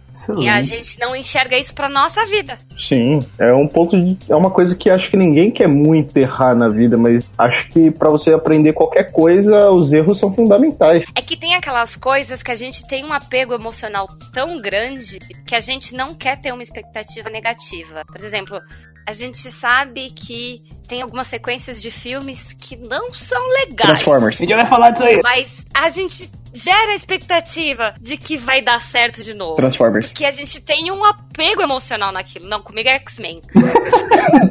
Mas, galera, falando expectativa, igual todos os apontamentos que vocês deram aqui, eu concordo totalmente. E é essa questão mesmo, cara. A expectativa quebrada, ela caleja a gente a ser uma pessoa mais sábia todo dia, a saber o caminho correto, o caminho que mais tem a ver com o nosso perfil para seguir adiante. E que isso, na minha perspectiva, não pode ser visto como problema. Talvez deve ser presente como problema no primeiro momento, mas você tem que saber olhar o segundo layer, olhar de onde essa quebra de expectativa veio, entender muito bem o que aconteceu, o trajeto até essa expectativa não bater com o seu pensamento inicial, entendeu? Entendi. Profundo, profundo. Não diria palavras melhores. Obrigado. Ouvindo do Juan, que é o alienígena das coisas, é, pra mim é gratificante. Mas quem que é o alienígena? Ele ou você que tem o alienígena na cabeça? Então você tem o Juan dentro da sua cabeça? Oh meu Deus, me descobriram! Tan, tan, tan. É só pra gente finalizar esse bloco, vamos fazer uma dinâmica rápida. É, começar pelo Tanaka agora. Cara, como que você. Qual que é a sua primeira impressão sobre qualquer pessoa na vida? Você tem. Você foca em buscar algum tipo de profundidade antes de abordar ela, ou você vai seguindo algum tipo de regra, algum tipo de aprendizado que você teve na vida para começar um relacionamento com a pessoa, tanto em amizade quanto em relacionamento efetivamente? Você tá dizendo se eu crio, crio barreiras ou eu crio pontes, como dizia o T'Challa? Que isso, hein, mano? Oh. Olha, eu vou, eu vou usar um exemplo que aconteceu hoje. Uh, por exemplo, eu estava no, no, ponto de ônibus e uma mulher chegou, abord, me abordou e falou assim: Ah, quanto tá o ônibus agora? Né? Ela, cinco, é 5,95? Eu falei: Não, o ônibus aumentou, tá 6,20, né? O intermunicipal. Ela, ah, você teria 20 centavos pra, pra me ajudar? Porque eu tô sem nada aqui, depois eu te devolvo, né? Eu sabia que ela não ia devolver. Mas assim, eu acho que o, o primeiro fato é eu, eu, olhar a pessoa, sabe? Olhar no rosto dela, no olho dela, ver se ela realmente tá precisando. E eu, tipo, eu empresto. A mesma coisa quando você vai conhecer uma pessoa. Eu acho que você tem que estar tá de peito aberto quando você conhece a pessoa. Entendeu? Você tem que estar tá preparado para tudo. Não é porque a pessoa não gosta de uma mesma coisa que você, porque tipo, vocês não podem ter algo em comum. Entendeu? Eu acho que você não pode julgar somente pela, pela capa, né? Tem que julgar pela, pela, pelo que tá dentro da pessoa. Juan, oh. isso foi muito bonito. Exatamente. Nunca julgue pela capa. Porque o designer pode ser melhor que o escritor. Eu aprendi isso na minha vida. Nunca julgo um livro pela capa. O designer pode ser melhor que o escritor. Aproveitando esse gancho, Juan, você julga as pessoas pela capa ou você procura dar uma lida nelas antes de comprar na cultura? Seja sincero. Bom, sinceridade, eu meio que não tô nem aí pra nada. Tô pouco me fudendo pra qualquer pessoa. Mas eu gosto de fazer amizade com as pessoas. Eu acho o negócio meio legal, porque aí eu vejo quão errado e fútil eu era por querer ter esse ódio geral de todo mundo. Muito obrigado, Rick e Morty. Então, meio que eu gosto de fazer amizade, mas eu sempre fico meio assim, retraído na minha. Foi igual quando eu conheci você na Comic Con, que tava todo mundo de cosplay lá e a gente acabou se juntando para fazer uma foto 360, que era um negócio que, sei lá, se eu teria feito se a gente não tivesse trocado uma ideia na fila e faltasse gente para poder montar grupo. Não sei se deu para entender muito bem, Não, mas... deu pra entender perfeitamente. É, esse é um exemplo bem efetivo, até rolou uma lágrima aqui, Cris. Foi emocionante. Mas vamos falar, vou, vou pular um pouquinho a criativo aqui. É, vamos colocar aqui, passar minha perspectiva. Cara, eu posso falar que eu já fui uma pessoa que julgou muito livro pela capa, que julgava só de olhar as pessoas pela aparência e não buscava profundidade nelas. Só que exemplos de coisas assim como eu contei aí, de um caso de desilusão amorosa, assim, eu fiquei mais calejado, eu ganhei experiência, assim, para entender que às vezes você não tá vendo uma real profundidade da pessoa. Primeiramente, porque às vezes essa coisa que você vê bonito logo de cara, o, igual o Juan falou, o designer pode ser muito melhor que o escritor Uhum. e tem o caminho contrário e a gente às vezes não leva isso em conta que o escritor pode ser muito melhor que o design e no caso eu quando eu comecei a mensurar isso pra mim foi excelente entendeu eu comecei a entender melhor a profundidade das pessoas, entender os dramas que as pessoas sofrem, é, muito em relação a essas questões que a gente está falando aqui, porque cada um tem uma perspectiva sobre a vida, cada um sofreu ou viveu alguma coisa, chorou e sorriu por um motivo totalmente diferente, isso até dentro da própria família, cada pessoa se comporta de um jeito. Então eu aprendi nessa fase a entender como que é cada lado, entendeu? A, a ver que ali não é só uma pessoa assim, um, vamos colocar um NPC. Ali tem toda uma história por trás. Cada um tem seu próprio jogo com a sua própria história, por mais que a DLC seja cara. Mas enfim, Tibi, como que você julga o, o livro pela Diego? Como que você julga a pessoa assim pela primeira vez que você vê? Sendo a única voz feminina, né, no momento deste recinto, nesta sala da, dis- Representatividade. da discórdia. É, eu acho muito legal ouvir a opinião de vocês, mas é, tem que botar um ponto que hoje é muito diferente a, como a gente como eu vejo a abordagem das coisas, porque a gente que é mulher, a gente está constantemente em alerta e constantemente em medo. Então, a gente nunca sabe quais são as intenções. é, E às vezes eu falo isso, né? Tipo, a gente vive em constante medo e, e as pessoas acreditam. Então tudo vai depender do tipo de abordagem. Ah, eu tento ser imparcial, mas muitas vezes não dá. Porque dependendo de como é feita a abordagem, é, é- assusta. Então, por exemplo, apareceu um número no meu WhatsApp que eu não sei quem é. Oi, tudo bem? Oi, quem é? Você tem meu número? Se eu não sei nem quem é você? E aí fica assim, meio estranho. Não é mentira, isso acontece. Telegram, então, é mais aberto ainda, né? Você tá naquele grupo com Chineses, um monte de indianos. gente, e aí vem alguém e te chama. E às vezes a abordagem é legal, é de boa. E às vezes a pessoa tem uma abordagem um pouco mais ofensiva, né? Não, um indiano me abordou no LinkedIn. Ele Sério? pegou meu telefone no LinkedIn ficava me mandando mensagem. Pera, Um quem? indiano. Nossa senhora, e aí? E, e ultimamente eu tenho visto muita mulher reclamando também de assédio via. Assédio é meio grosseiro falar. Mas, tipo, do cara pegar as informações disponíveis no Nossa, LinkedIn mano. e começar a chavecar a Então, aí, Isso é uma outra parada que já entra num tema que a gente tem que falar aqui, não sei se talvez seja o momento certo, que é a questão cultural da expectativa, entendeu? Que isso pra gente, por mais absurdo, e de fato é um absurdo que aconteça isso, talvez lá na Índia, lá no tipo de cultura que eles têm, é, não seja absurdo. E isso é um absurdo, efetivamente. Exatamente. E aí não entra só da questão cultural de país, mas entra a questão também cultural de plataforma. É, é exatamente isso. O LinkedIn é um, é um ambiente de relacionamento profissional. Você não espera que as pessoas vão lá pra te chavecar. Tudo bem que eu descobri que tem muita garota de programa que faz perfil como massagista pra abordar executivo. Nossa senhora. meu Deus. Olha só, cara. Olha, Rapaz, Mano, parece olha, olha daquela série da HBO o negócio. É, eu fico vendo que cada vez as pessoas têm menos limites. Porém, né? é diferente de Nossa quando eu tinha meus 12 anos eu entrava no chat da UOL. Senhora. Bons tempos, hein? Grande chat da UOL, finado chat saudades. que aí você queria bater papo e, e conhecer pessoas, do que quando você tá lá expondo seu perfil profissional suas conquistas profissionais, porque você quer gerar networking, relacionamento, visibilidade profissional. Então, é, é diferente do que acontecia muito no Orkut. Hoje eu não sei porque meu Facebook ele é muito mais privado.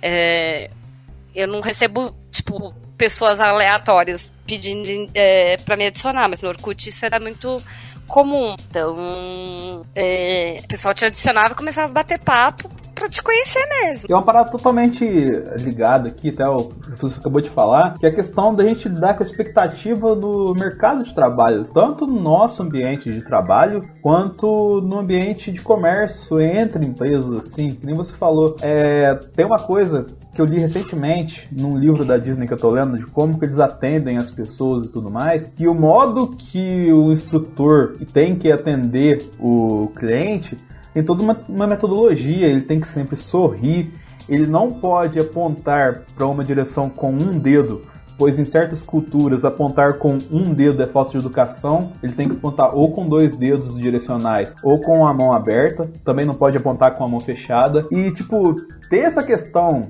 é, saber mensurar é, o, o, tipo de expectativa que você vai gerar tanto no seu companheiro de trabalho quanto no próprio concorrente ou parceiro de outra empresa é uma coisa essencial para a vida da gente. E é, vamos colocar uma dessas segundas camadas de expectativa que a gente fala depois da primeira, que é conhecer a pessoa. Eu acho que a expectativa mais difícil da gente lidar é a em relação aos nossos pais. Porque. Porra, demais, nem fala. Eu acho que esse é um dos maiores problemas da humanidade. Eu vejo assim, muita Cara. gente não querendo é, quebrar as expectativas profissionais, as expectativas que o chefe é, gera de você.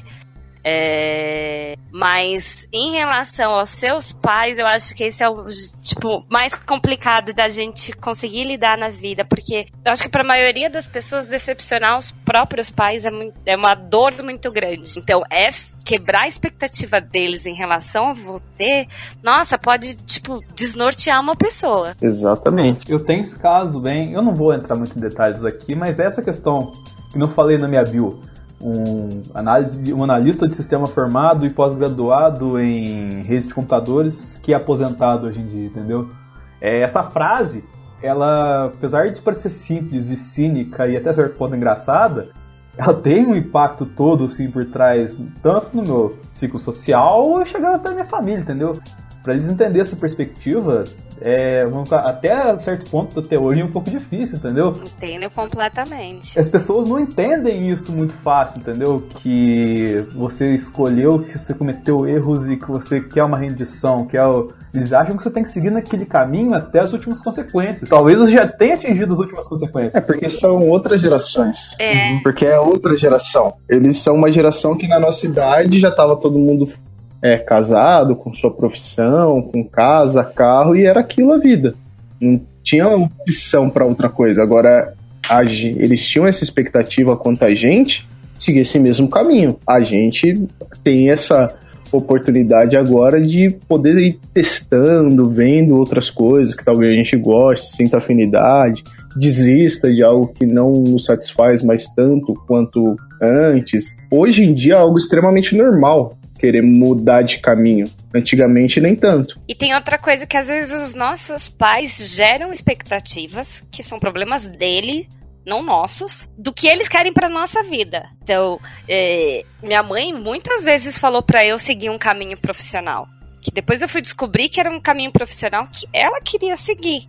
E ela nunca teve oportunidade e coragem de fazer. E aí ela jogava essa expectativa em cima de mim. E quando eu quis fazer outra coisa, demorou um tempo pra ela processar e falar, é, tipo, é, sou eu que quero isso pra ela, mas não é isso que ela quer pra ela. Ao mesmo tempo, a gente se toma, a gente se dói como filho por quebrar a expectativa do pai, mas ao mesmo tempo a gente tem, tem que aprender que tem coisa que são expectativas que não fazem sentido. Literalmente é um choque de cultura de expectativas. É, tem uma frase que eu gosto de dizer, né? Que ah, o caminho ah, de um do outro não é sempre o, o caminho que será o seu, né? Não é porque deu certo pra, pra ele que vai dar certo. Exatamente. Caramba, tem muito filósofo aqui, rapaz do céu. Nossa. Que povo culto, que coisa linda. Depois vai chamar o Cortella no próximo. Boa! grande homem? Grande homem. A expectativa é algo interessante para o nerd mensurar a espera no próximo programa. A gente Boa, vai terminar adorei. o programa perguntando, pessoal, quais são as expectativas para próximos programas. Como não? Como não? Mas isso aí, galera. É, a gente falou já de toques de cultura na expectativa. Falo com propriedade. Pra gente sair desse clima de deprê, né? E ir pra um clima mais animado, que tal a gente começar a falar de expectativas que a gente tem em relação a coisa que a gente se diverte? É, pode ter sido legal, mas não sei se a gente vai inovar muito, não, hein? Ou não sei se a gente vai se divertir tanto com essas É, expectativas. vamos tentar no próximo bloco.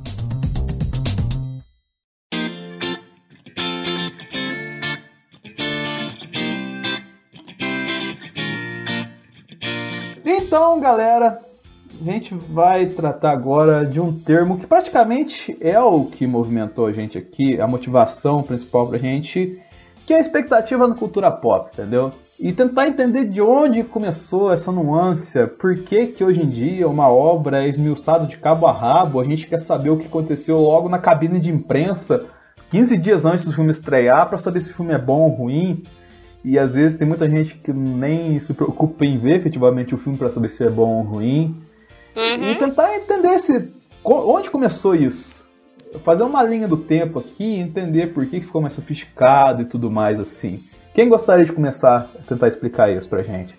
Eu acho que tudo começou lá atrás, assim, na cultura pop, quando começou o pessoal correr de uma sala de cinema onde estava sendo exibido a projeção de um trem. Que era uma coisa que elas tinham uma expectativa, achando que ia ser uma peça de teatro, e de repente era um bagulho mais real do que eles imaginavam. É um bagulho meio louco de se imaginar. E de lá pra cá isso veio mudando drasticamente. Foi longe, hein? Eu falei groselha.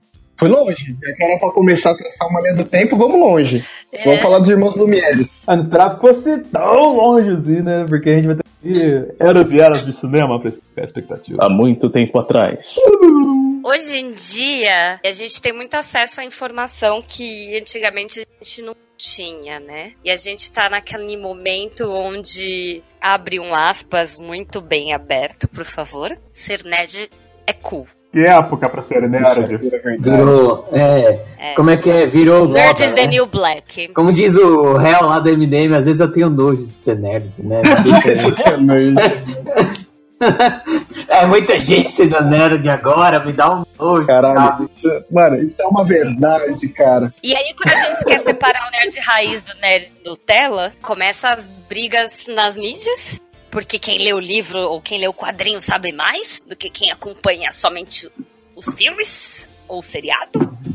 Porque eu li todos os quadrinhos do Batman, eu sei tudo. Foda-se. Eu assisti os filmes, são mais legais.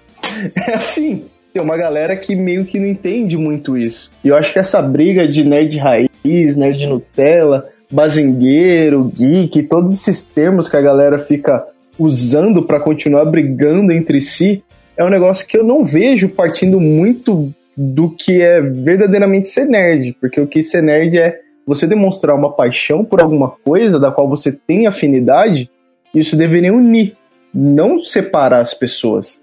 Isso é o que é o mais louco. Eu vejo muita gente brigando por umas coisas pequenas dessas que eu falo, cara, você tá entendendo que você tem mais coisa comigo em comum, porque a gente gosta de quadrinhos, não importa se é Marvel, DC, Dark Horse ou qualquer outra editora que seja, mas você tá criando um probleminha tão besta, acho que só pra achar que tem razão de alguma coisa porque você quer ser o mais descolado, porque, ah, eu li não sei quantos Não, cara, é a busca, a busca da pessoa por ser o melhor, por ser o expert no assunto, é incessante. E não dá pra entender por que que é... Não, na verdade até dá pra entender, por A estar. visibilidade que, que a pessoa tem hoje. Mas vamos colocar aqui nossa camada mais compreensível assim. É, tipo, pra gente, lógico, falando aqui, conversa, produz conteúdo assim, a gente não consegue, vamos colocar entre aspas, entender o que leva uma pessoa a fazer isso. Só que basta você abrir um comentário de qualquer post que você faça no Facebook, sendo que seu trabalho gerou algum tipo de discussão, que você vai entender essa parada. Sabe por que, que dá pra entender isso? Porque a última geração formada pela cultura pop, eu digo desde Star Wars, com a es- questão do escolhido, de ser especial, passando a Harry Potter e os outros derivados de infanto juvenil, Tá falando. Tá falando de prequel ou você tá falando de trilogia clássica? Tô falando da trilogia clássica, onde você tem toda aquela jornada do herói que aquele cara é o protagonista, aquele é o principal, e se não fosse ele, nada daquilo seria resolvido, que é basicamente o que essa última geração cresceu achando que é o certo. Então todo mundo acha que é especial, acha que tá sempre certo, então ele acha um absurdo quando alguém discorda de alguma coisa dele. Eu e vejo essa por questão outro da internet. É, só, só antes um pouquinho, você acha que isso aconteceu desde o Star Wars 77? Você não acha que isso pegou mais essa galera dos anos 2000, não? Os Millennials? Então, vem desde a época do primeiro Star Wars que começou essa questão de abordar mais na cultura pop essa questão do, da jornada do herói. Se aprofundou da década de 90 pra cá, onde praticamente todo o conteúdo de mídia que você vá consumir tem um pouco dessa questão de o protagonista só ele resolver aquilo, só ele ser especial, só ele ser importante.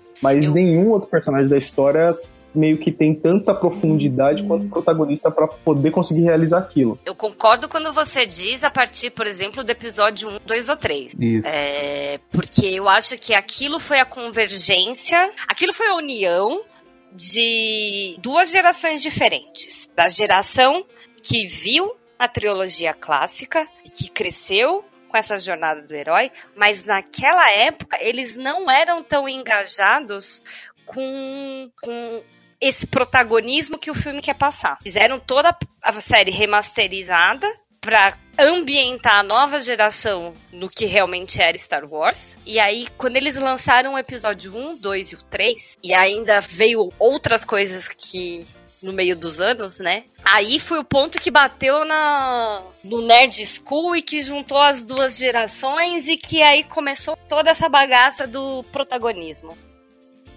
É, e aprofundou ainda mais na questão do Harry Potter, né? O moleque da marca, o escolhido, só ele pode matar aquele que não pode ser nomeado, esse tipo de palhaçada que só foi aprofundando ainda mais. E os outros conteúdos pequenos de mídia foram se inspirando nisso que estava arrastando a grande massa. Tanto é que você tem inúmeros derivados dessa questão de. Mas pelo outro lado do que você disse, eu vejo que essa necessidade de exposição e essa necessidade de opinião é porque as pessoas estão vazias. Então, eu preciso que a minha opinião seja melhor. Eu preciso. Porque, porque elas não conseguem se preencher com o próprio ser. E aí elas precisam da polêmica que, que é gerada pelo outro. E mais do que isso, da aprovação do outro quanto a isso que ela tá expondo e se achando a, na maior razão do mundo. Às vezes não é nem aprovação, às vezes é só atenção.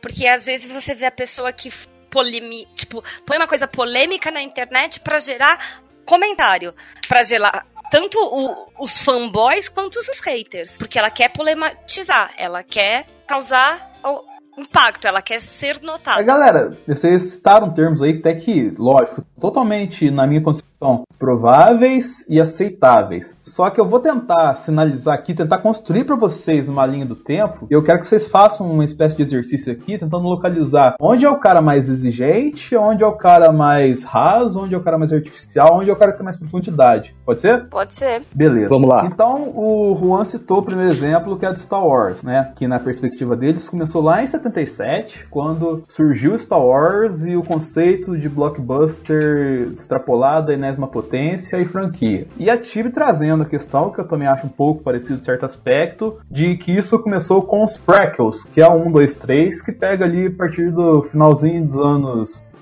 finalzinho do século XX, início do século XXI. Então, vamos traçar um paralelo aqui. Esse filme, Ameaça Fantasma, ele foi o, vamos colocar assim, no aspecto, vamos colocar na história da cultura pop. Ele foi o talvez a maior celebração, a maior, o maior caso de união entre culturas. É, vamos colocar no aspecto de, de idade, assim, e de um mundo novo que estava surgindo. Que pegou a galera que cresceu em 77, acompanhando Star Wars, gostando de Star Wars, e que tava com sede, com vontade de ter uma obra nova, e pegou essa galera que nunca tinha visto Star Wars na vida e quando viu explodiu a cabeça. Por mais que o filme tenha suas qualidades questionáveis, ele tem esse peso pra quem começou a assistir. Eu mesmo fui fisgado por Star Wars pela Ameaça Fantasma. Na época eu tinha, sei lá, 8, 9 anos, assisti, que lá foi, nossa, que coisa excelente. E fui ficar fã depois de assistir os 4, 5 e 6. Então vou colocar assim que tem um lado positivo, que foi essa união, mas tem um lado que é, entre aspas, negativo, que é a questão da expectativa. E falando da perspectiva da expectativa do cara que viu construir lá em 77, é que ele se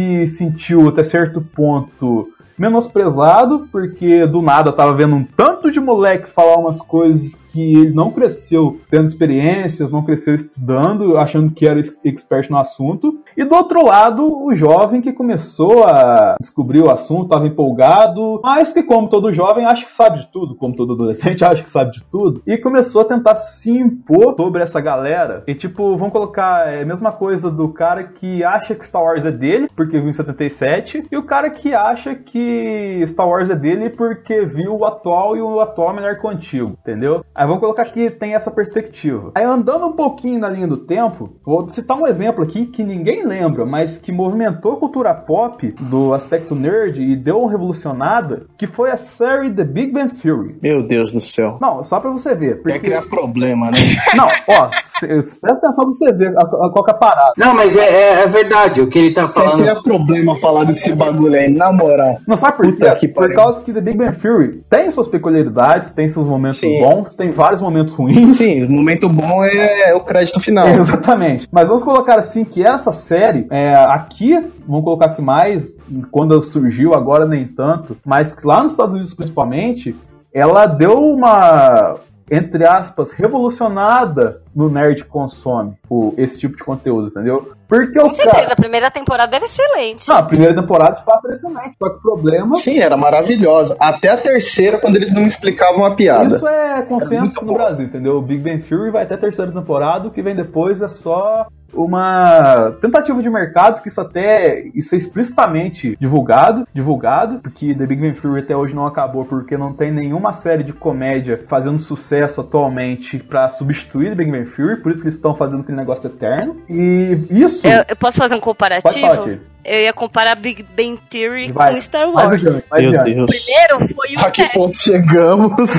Mas, gente, eu, tô, eu tô preocupado com essa comparação, mas prossiga. o primeiro foi um teste. Sim. Depois disso, foi só pra ganhar dinheiro. Sim. Sim, sim, tem Sim. isso também. Mas o lado que eu ia colocar The Big Bang Theory aqui é por causa que ela sur... a série surgiu e ela mostrou uma perspectiva do nerd que inicialmente até fazia um pouco de sentido, que era o cara que vai lá, pesquisa, busca, é exigente. Não consegue falar com mulher. É, não consegue falar com mulher, que era o estereótipo da época. Só que apresentou uma outra perspectiva que é levar isso ao nível estratosférico, que o cara tem que ser expert no assunto e que se ele não é expert no assunto, as outras pessoas que não são expert no assunto são inferiores a ela. Isso muito em decorrência do seu personagem principal, que é o Sheldon. E vou colocar que isso deixou, até certo ponto, o nerd dos anos 2000 mais exigente. E aí, avançando um pouquinho no tempo, a gente tem um outro marco pro nerd, que foi o Batman Cavaleiro das Trevas. Meu Deus. É, vai entendendo a linha aqui, depois você vai,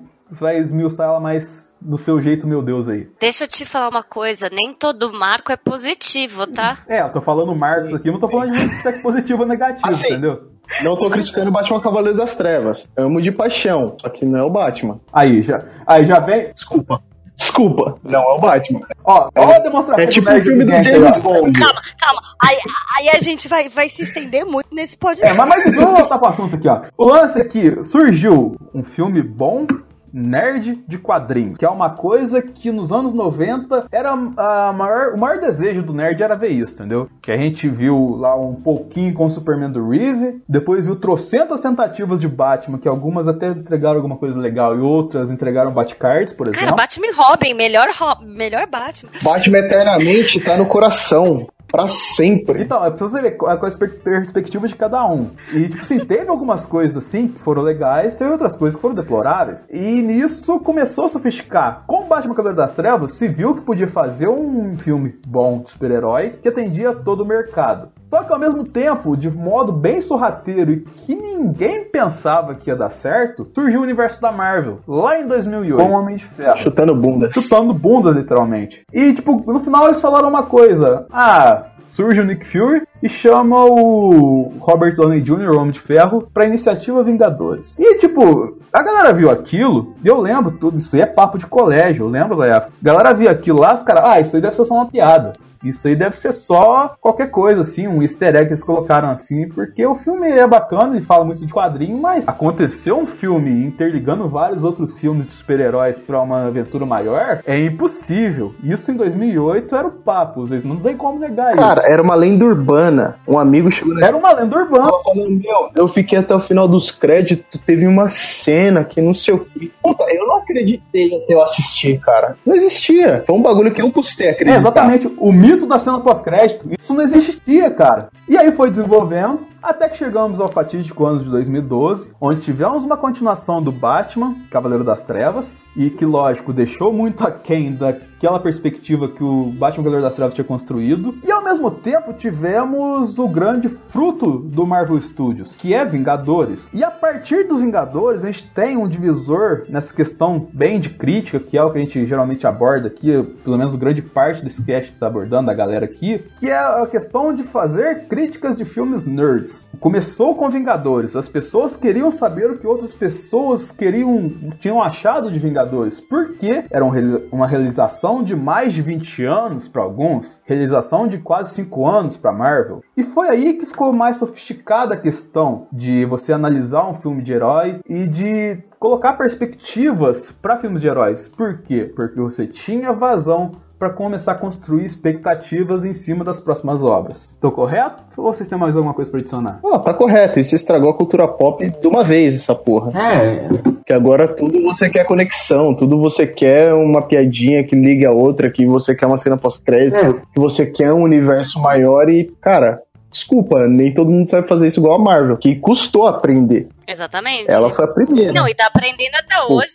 Não é gente. assim. pra tudo precisa ter uma razão, né? O fator Marvel, a gente, quando é um filme relacionado a herói, a gente sempre tem uma expectativa muito alta.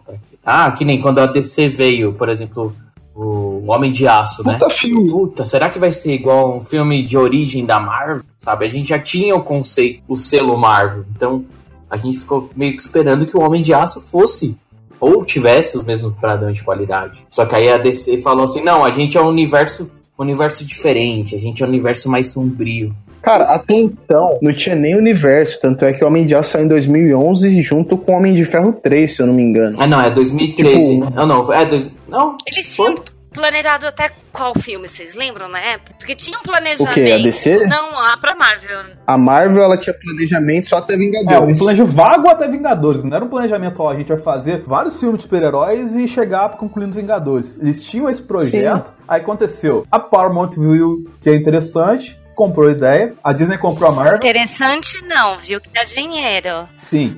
É, o interessante é você entender a perspectiva. A Marvel começou a. A Marvel foi vendida pra Disney. A Disney abraçou isso com pernas e braços e o rabo do Mickey Mouse. E o es- bolso? extrapolou isso de uma forma, tipo, inimaginável. E aí virou isso que a gente tá agora, entendeu? Porque, por exemplo, cito o exemplo de hoje, o, o próprio Rafa comentou comigo lá. O- hoje foi a cabine do Red Sparrow, Operação Red Sparrow.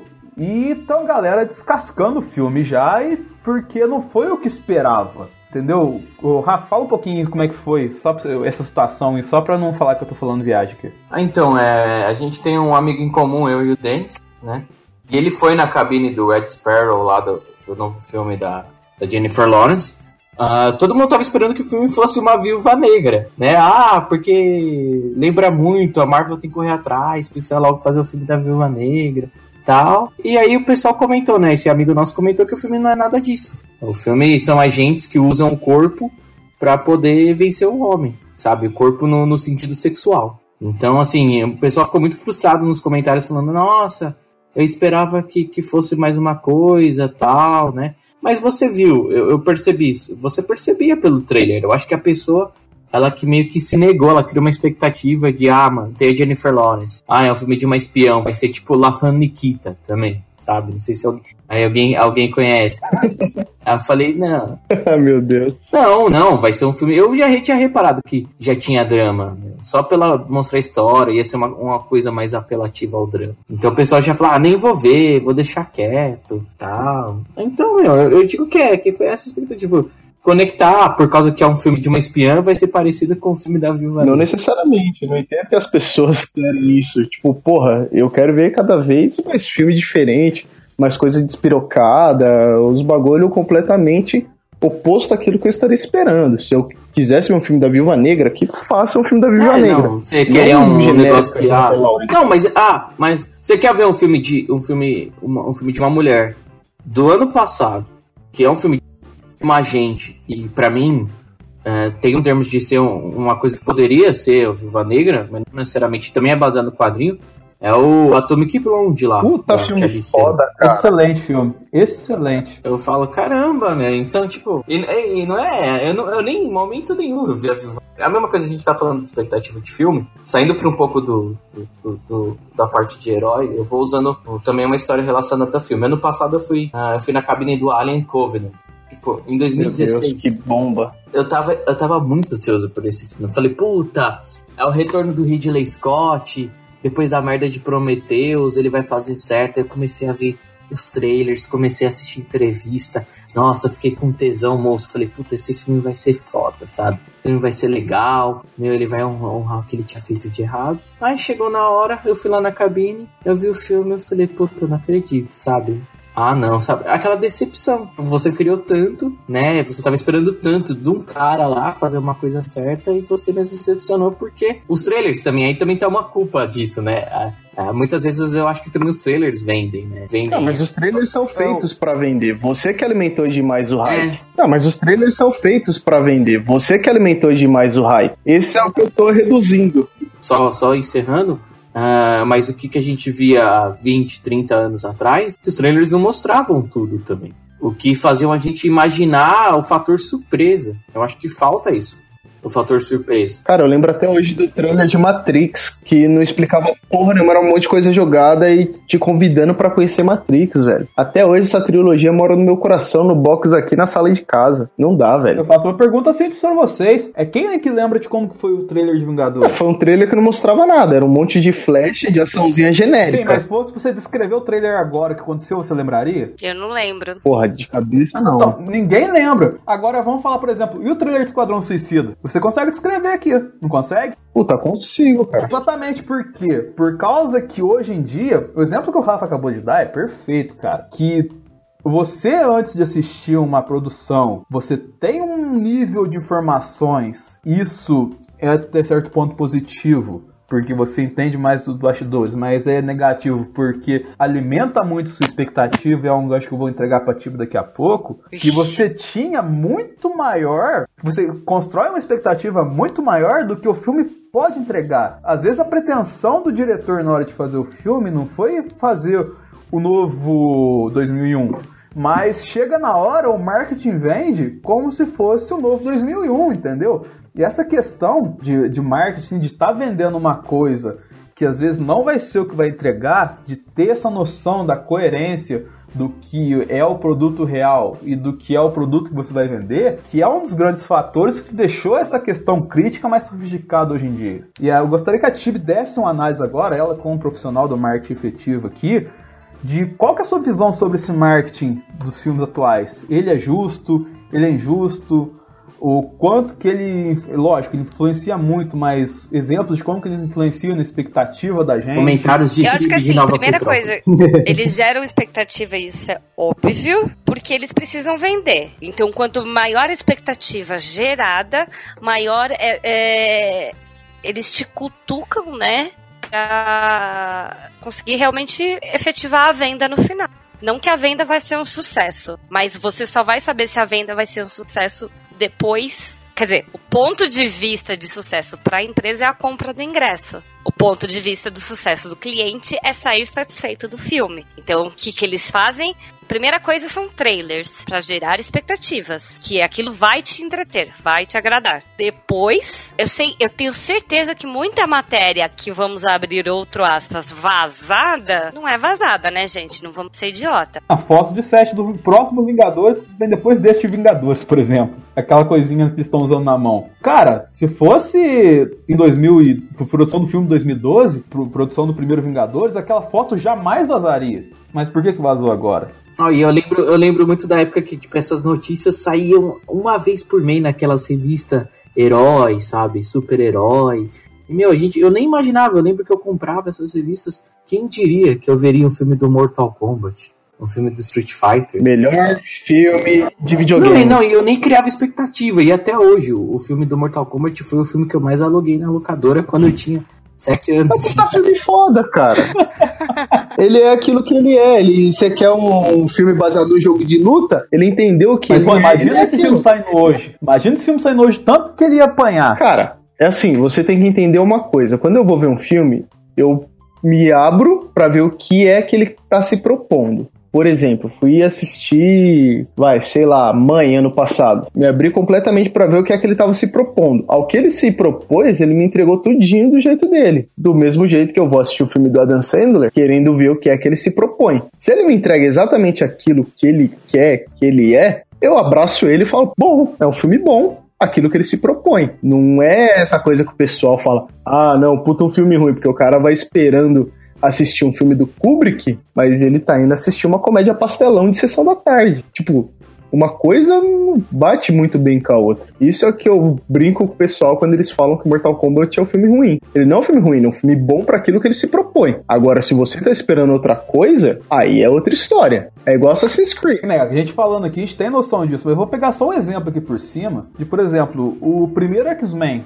de 2000. Quando saiu, nossa, todo mundo aqui achou excelente. Puta filme foda. Não, puta, excelente, revolucionário. Se você sentiu o quadrinho na tela. Agora, se você vai pegar, assim, não, não falo pegar pra assistir, porque a gente é mais nostálgico, mais velho, velho literalmente, e a gente vai divertir do mesmo jeito. Mas vamos colocar, vai pegar agora uma galera que é totalmente é, bêbada nesse aspecto de, ai, tem que ser o melhor filme do mundo e tudo mais. Vai ver esse filme, vai achar uma porcaria. É porque essa sofisticação é, exacerbada até certo ponto acaba destruindo, por exemplo, filmes datados, entendeu? Tipo, que regra de 15 anos que a galera é, fala agora. Tipo, regra de 15 anos é um termo que há 15 anos não existia, entendeu? E é meio maluco a gente pensar nisso. Por isso que hoje é uma bosta. Então, exatamente. Mas é que muitas vezes, quando você assistiu isso, você tinha uma preparação para aquilo. São outros tempos. Hoje, quando você vai ver, você já tá mais maduro, você tem mais experiências. É uma coisa que quando você vai pegar para ver, aquilo não vai fazer mais tanto sentido porque você tem uma bagagem maior. Eu entendo isso e não quer dizer que eu saia achando aquilo uma bosta.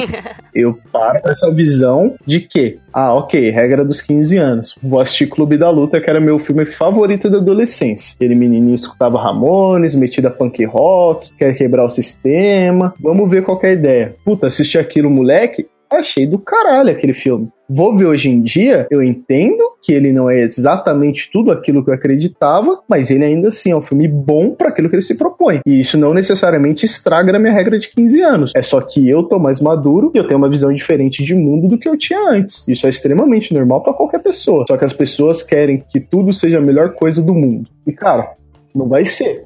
Algumas coisas vão ser medíocres. E medíocre não é ruim. Medíocre é o que tá na média, que não é ruim, mas também não é excelente. Tá Ali na média. É um set que você passa de ano. É, não, é. E muita coisa é Eu isso. concordo com, com o Juan.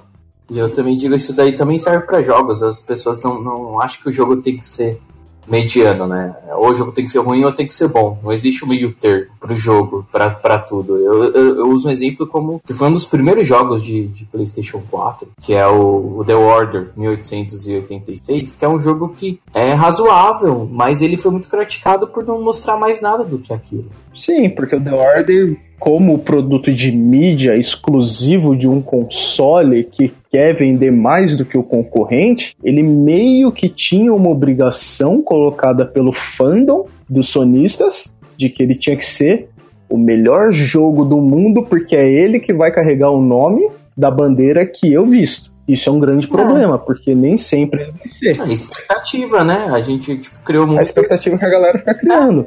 Não dá pra tudo ser Ah, assim. eu acho que essa questão da. Não digo perfeição, né? Porque assim, ser sincera, tem filmes que são medianos e a gente aceita. Por exemplo, Thor Ragnarok.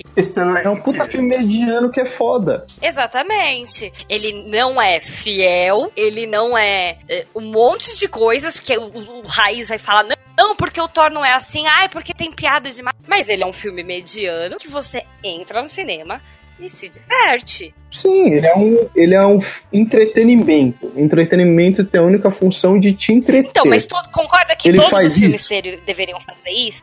E hoje a gente tem essa, essa sensação de raiva, de cor, de ódio, de sei lá o quê. Por quê? Porque o filme realmente é entretenimento, ele mexe com a nossa emoção. Essa é a função dele.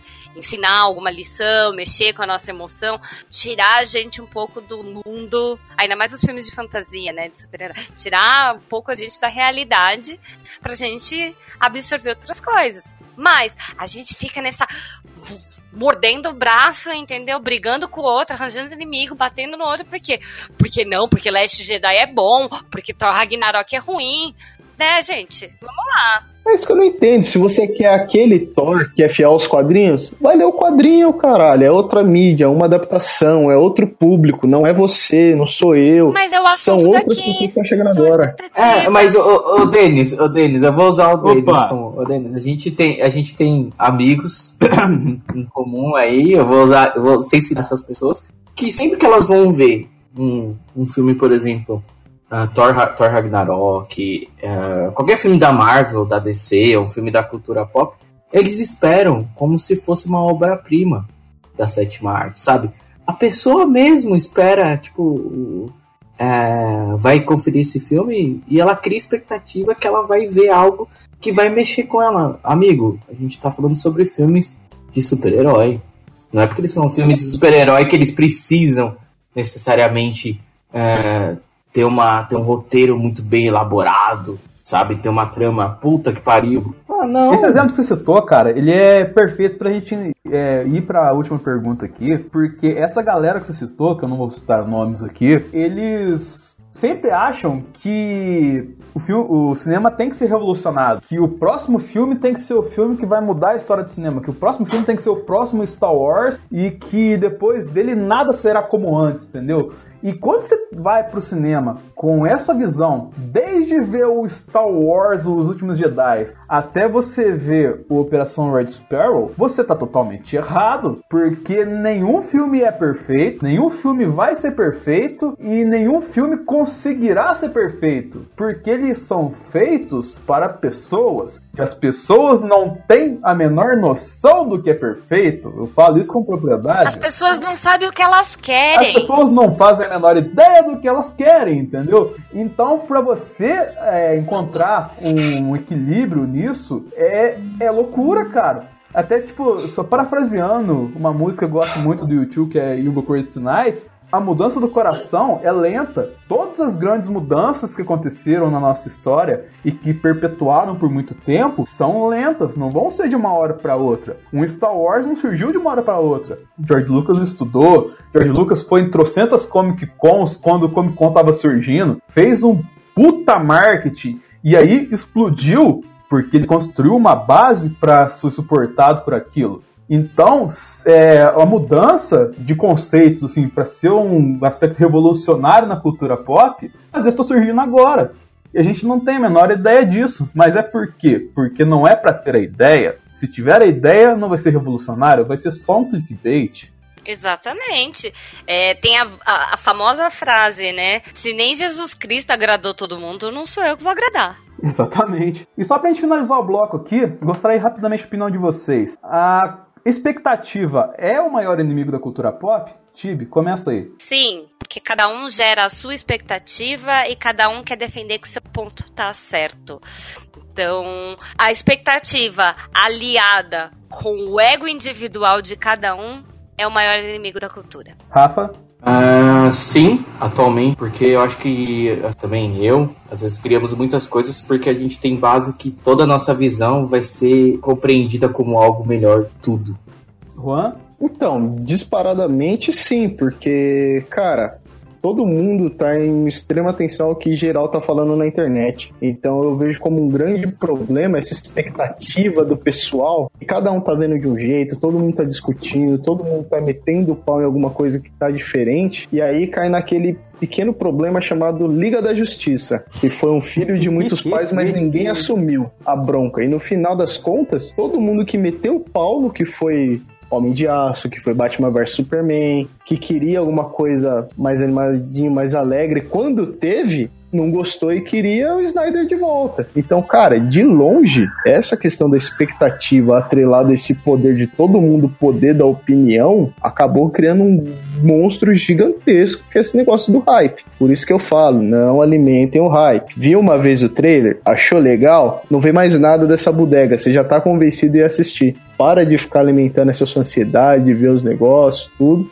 e vai quando tiver que ir. Não fica fomentando muito isso, porque isso pode ser a sua maior derrota lá na frente, quando você vê outro Liga da Justiça. E só para finalizar, eu concordo com todas as opiniões que vocês colocaram aqui. E sim, expectativa, na minha perspectiva, é o maior inimigo da cultura pop hoje, pois destrói obras que poderiam ser excelentes e destrói obras e constrói obras que não são tão brilhantes, mas pelo hype que gerou, acaba deixando um peso maior do que ela deveria ter. E o trem do hype é perigoso porque no comando dele está o William Defoe e como copiloto está a Sandra Bullock.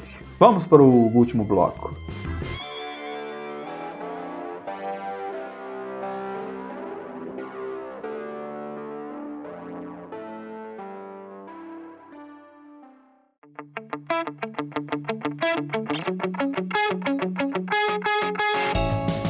Galera, encerrando aqui, gostaria de rapidamente a opinião de vocês da mesa sobre como nós controlamos as nossas expectativas. Estamos fazendo o modo certo, errado? Como devemos fazer? Começando pelo Juan dessa vez. Tome Rivotril. Boa. Não, brincadeira, não tome não, mas... Mas assim, acima de tudo, cara, tenta entender que 90% das vezes sua expectativa não vai ser atingida e as outras 10 não vai ser exatamente daquilo que você achou que seria. Sempre vai ter uma variaçãozinha. Só que, meu, sei lá, tenta não se importar tanto com as coisas, assista Rick e Morty, vire niilista e já era. Caminho para não criar expectativa. Rick e Morty é a melhor obra nesse aspecto, para você não criar expectativa de nada e achar que vai morrer a qualquer momento. É, com essa mensagem bonita, Carol Tibio Martins. Eu ia falar primeiro que meu médico passou fluoxetina, não Rivotril. que horror, gente. em vez de sala da discórdia, sala da, da tarja preta. Na sala de espera, não, literalmente. Essa, essa é tarja vermelha, não é preta. Meu Deus. Não, brincadeira. Que isso, gente. É que eu não aguentei a piada. Esse é só o primeiro, hein, gente? Imagina o que vem pela frente nesse programa. Tô com medo, não cria expectativa na galera. a gente acabou de falar sobre tudo isso, cara. Imagina o que vem depois. Não manda uma dessa, cara. Vai lá adiante, senão não quer tomar um processo aí. Ela qualquer pergunta mesmo. Pegue o processinho e saia de mansinho. Nossa senhora. Nossa senhora. Qual o processo aí, meu Como amiguinho? controlamos nossa expectativa? Como deve... Olha. A piada você soltou, alguém problematizou. Pegue o processinho e saia de mansinho. Vamos aplaudir! Vamos lá, voltando ao programa. Tibi, como devemos controlar nossas expectativas? Acho que para controlar a expectativa, a primeira coisa é uma mudança de mindset. É... Você tem que entender que você não controla o mundo e a única coisa que você pode controlar é você mesmo. Não crie expectativas por qualquer coisa que dependa de outra pessoa. Porque a chance disso falhar é de 99%. Então, por mais que a Marvel esteja detonando a DC nos cinemas, não cria expectativa. A gente nunca sabe qual vai ser o próximo tropeço. Principalmente se o próximo filme for Aquaman. Filha da puta. Guerra Infinita vai ser uma bosta. Desculpa. Não, dá medo, Fala, né? Nossa. Eu tô com medo, cara. Eu não tô me mostrando nada. Eu tô pensando coisa demais. Eu não A gente já isso. teve o exemplo do Batman que juntou cinco vilões num filme e cagou tudo. Juntar 100, e, sei lá, 250 pessoas num filme vai ser foda. Tem que ser muito bem construído. Mas a gente ainda vai falar sobre medos de Guerra Infinita em outro programa. Vai, Rafa. E Thanos tem que matar todo mundo. Desculpa. Vai, Rafa. Antes que eles destruam Guerra Infinita aqui, pelo amor de Deus, Rafa. Não, ah, não, eu, eu acho que a gente. Será que realmente a gente deve criar isso? Será que a gente não tá criando isso somente pra nós? Será que a gente não vai se arrepender depois? E mesmo que a gente se arrepender depois, que deu errado e que a gente pode melhorar pra não dar errado de novo. Porque às vezes a gente coloca um negócio num pedestal, nem precisa estar tão alto assim. A gente tá se colo... A gente às vezes não é confiante, acho que a expectativa também é uma confiança em nós mesmos. Muito bem. E galera, só pra encerrar aqui, expectativa demasiada em algo que você não consegue controlar é horrível, não é só ruim, ela vai te massacrar, ela vai te destruir sem fazer absolutamente nada. Ou seja, é, não crie muita expectativa em cima de coisas que você gosta. Mas aí você falar, ah, mas eu tô 20 anos esperando tal coisa, eu não falo só de filme de heróis, eu falo de uma oportunidade na faculdade, um emprego, ou alguma resposta de alguma garota, ou de algum garoto, seja lá a opção que você escolhe e tudo mais. Mas enfim, é, não crie expectativas de modo que você não consiga controlar. Sempre foque os seus desejos, foque as suas pretensões e as suas ambições nos projetos que você vai construir até atingir aquela expectativa. Não fique refém do imponderável. Sempre tente deixar o imponderável o mais ponderável possível para o seu controle próprio. Não fique esperando que o milagre aconteça, porque o milagre não vai acontecer. Se é um milagre, é porque é difícil de acontecer, entendeu? Não é uma coisa que acontece todo dia, beleza? Beleza. Beleza. Então, galera, é isso aí. Cada um faça a sua despedida aí. A gente, na verdade, tem que sair para salvar a humanidade. Ou não, para causar mais caos e discórdia por aí.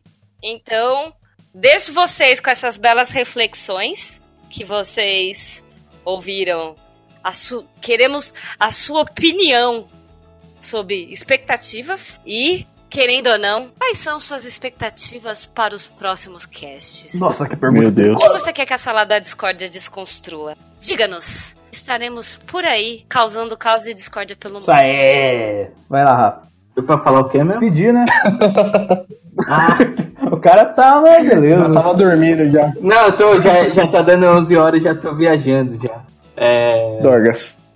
eu acho que a gente, pra sempre confiar na gente aí, a gente tentou fazer um bom trabalho, né? Aproveitar aí, né? Confiar no Denis também, que é o Denis que você ver, né? puxou todo mundo deles, é nosso Nick Fury, né? É, eu espero que esse seja o primeiro de muitos programas aí que a gente vai fazer ao longo de 2018 e de é uma iniciativa que está apenas só começando. Então, se você quer conhecer mais, siga a gente aí e curta o analisador Valeu, mano. no YouTube. Fez jabá pelo outro de graça, assim, Rapaz. fácil, né? Não teve nem um arroba É como o nós. pessoal fala, é, curta, curta a, a cabana do Caruso. Caverna. Meu Deus.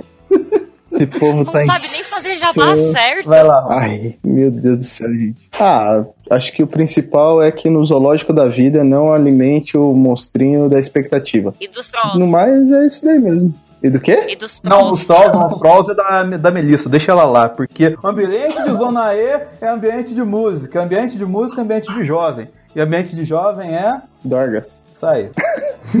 Lembrando que esse podcast só acaba quando você para de comentar e não manda mais notificação pra nós. Exatamente. E galera, só pra encerrar aqui, primeiramente, muitíssimo obrigado, como o Chaves diria, por ter ouvido a gente nesse tempo longo que para um primeiro podcast eu tenho certeza que isso aqui vai ficar longo pra caramba. Se você está ouvindo esse podcast, é porque esse podcast foi aprovado por algum site que gostou do nosso projeto e levou ele adiante. Ou seja, o buraco é mais embaixo. é...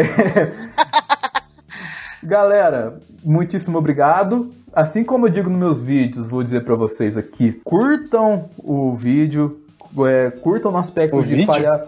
É, deixa eu explicar o termo, pô. Curtam o vídeo no aspecto de aproveitar, refletir, se deleitear com o que a gente falou aqui. Curtam também o post no Facebook. E espalhe para seus amigos que a gente está começando. Ou seja, compartilhe e sempre sigam esta página que está recebendo este vídeo, que eu não tenho como saber no momento qual que é. E, galera, a expectativa literalmente é uma merda, mas a gente depende dela para viver. Um abraço e até o próximo cast. See ya! Discordem sempre.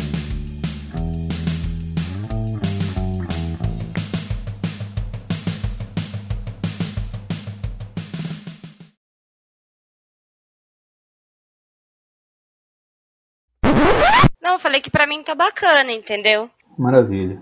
Extremamente promissora essa discussão. Me sinto deveras um pouco mais iluminado e esclarecido quanto a esse assunto. Oh, que fofo. Nossa, eu odeio ver essas mensagens aqui. Não odeio, né? Eu fico- Dá uma dor no coração. Olha, ó, não, essa daqui, ó. ó, ó, lá, ó. Aqui, ó.